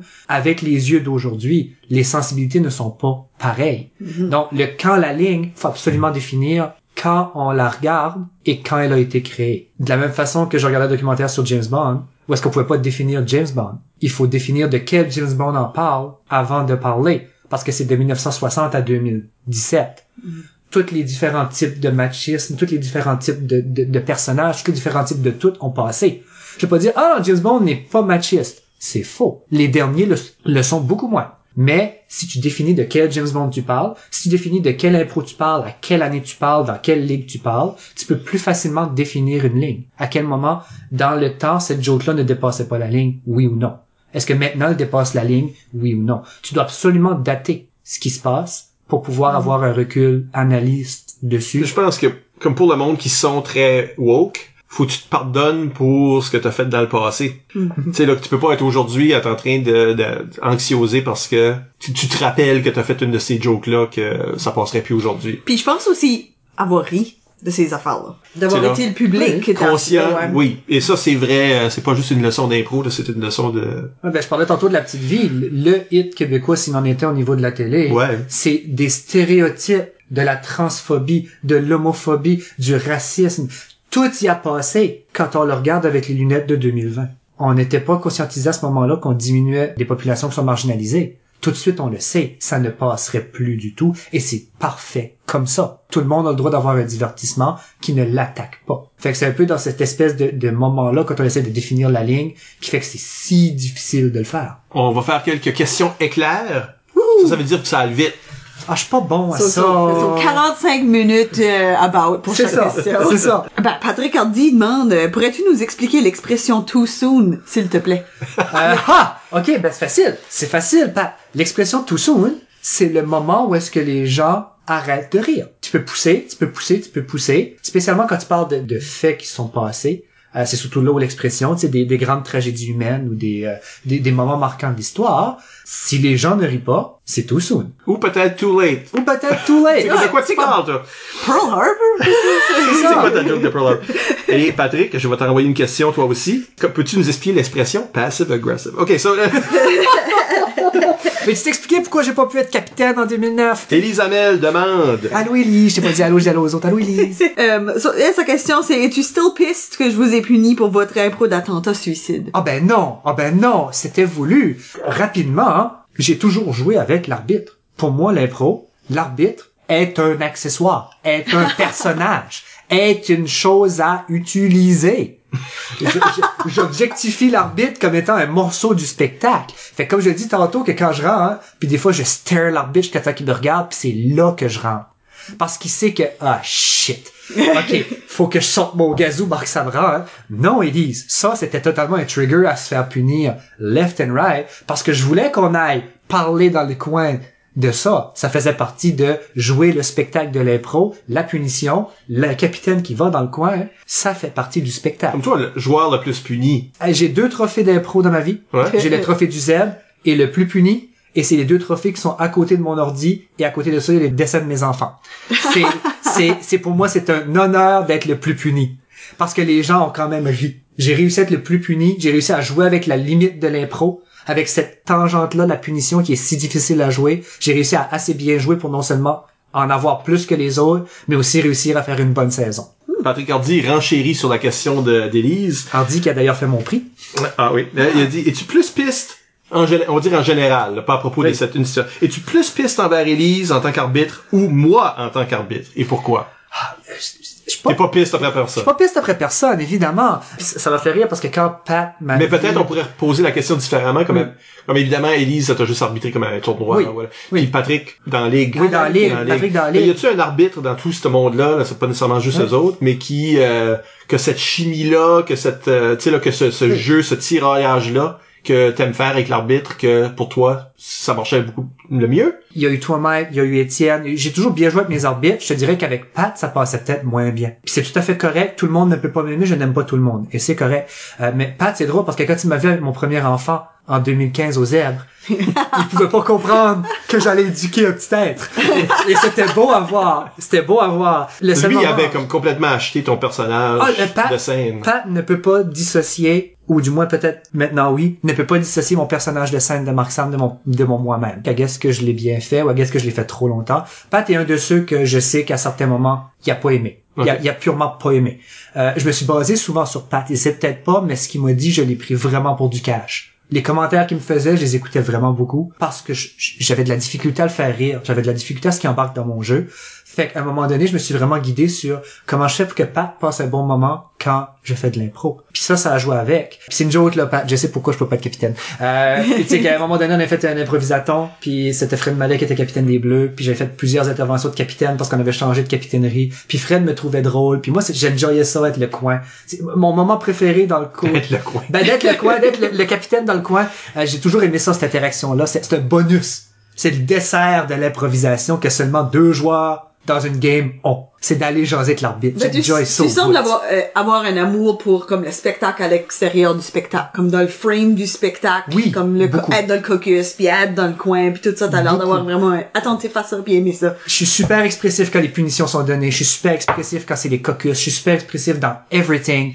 Parce que pour moi, si je suis devant les gens, je dois divertir. Les gens sont là pour ça. Il n'y a pas de moment mort dans ça. Puis à un moment donné, Fred, durant l'improvisaton, Fred avait décidé, hey, euh, moi ça fait un bout je suis capitaine, ça tente capitaine reste de la saison. Puis je suis rentré tout content dans le coin à la première game où j'étais capitaine. Puis c'était pas tardi, puis il a dit, moi je parle au capitaine. Puis il a attendu que je walk of shame jusqu'au banc. Puis là, que Fred rentre, puis il dit, mais c'est lui le capitaine. Non, c'est toi le capitaine. fait que j'ai été capitaine très précisément une demi-game. Et je comprends, je comprends. Pour, pour les, pour les besoins de l'impro, pour les besoins de la ligue, pour les besoins du décorum du spectacle, je comprends pourquoi on changeait pas de capitaine. À ce moment-là, j'étais fâché, mais je comprenais. Absolument. Une dernière question, Une Isabelle. dernière Je question, pense que c'est la meilleure. On se fait full circle, vraiment. Oh. Euh, c'est une question qui nous vient de, de Marc Doiron. Mark! Puis il demande, est-ce que t'es jaloux que t'étais la première tour à tomber? Oh! Ah, cette impro-là. C'est le fun parce que quand vous allez faire le vidéo, le vidéorama de ça, ce photo-là va être utile. Et La elle photo-là est juste le whole diaporama. Oui, c'est ça. l'enlève Ce jamais. n'est que ça. Superposé comme genre avec un fondu en étoile pour les vrais tours. Tu sais, c'est comme on va se gâter. Oh, yeah. Euh, non. Inapproprié. Tout à fait. Euh, non, non, je suis pas jaloux. J'étais très content. Très content de la partager avec toi. Et très content aussi que j'ai des histoires à raconter. Parce que j'ai beaucoup aimé faire de l'impro. Beaucoup. Ça a été des belles années, ça a été des bons moments de mon université, ça a été des bons moments de mon secondaire. Puis j'aime ça quand on me raconte des impros, que ça a été marquant assez que des gens s'en rappellent plusieurs années d'après, puis viennent me parler, viennent me raconter ça pendant un bon moment nostalgique ensemble. J'adore ça. Il y a des impros qui sont sortis spécialement quand j'étais euh, officiel dans le circuit secondaire. On on n'a pas parlé, mais j'ai quand même fait beaucoup. Tu sais, à Chipagan, Money, ils ont fait un 24 heures, puis je me suis occupé de la nuit, genre. J'ai descendu de l'université le vendredi, puis de de comme 2 à 6, j'ai arbitré devant une salle complètement vide, mais je me suis dit, si eux autres, l'équipe de Chipagan, veut faire de l'impro, je vais enabler ça. Je vais leur permettre de faire de l'impro parce qu'à une époque, il y a des gens qui m'ont permis de faire de l'impro, et j'ai trop de bons souvenirs pour le faire. Fait, je suis toujours content quand quelqu'un me parle d'impro, puis le fait qu'à chaque fois qu'on me parle de cette impro-là, je pense à Marc. je pense à ma première année dans la licume. Ça me fait toujours du bien. C'est toujours un bon moment nostalgique. Ben, je pense que c'est une belle façon de finir. D'accord? Oui. je, tournais, je tournais ma feuille vraiment doucement pour pas faire de bruit. Ben, Moi, je dépose mon verre à tout à l'heure avec mes doigts depuis tout à l'heure, ça fait une éternité. Alors, euh, on vous rappelle que vous pouvez nous euh, laisser des commentaires sur cet épisode ou n'importe quel épisode par courriel au improvisationnb.gmail.com, sur le blog d'ImproNB au impronb.wordpress.com ou sur les médias sociaux. Nous sommes ImproNB sur Twitter et Instagram et Improvisation NB sur Facebook. Écoutez tous nos épisodes au complet par l'entremise du blog, Apple Podcasts, Spotify ou YouTube. Encore une fois, merci à Marc Sam pour s'être prêté à l'exercice. Merci infiniment pour l'invitation. T'étais bon. Yay! T'étais bien bon. Yay! Euh, T'es mon préféré depuis le dernier. Yay! Merci Isabelle. merci Michel. Et à la prochaine pour un autre entretien avec une vedette de l'improvisation. Bah, ouais, arrête. Vedette. Ok, j'arrête.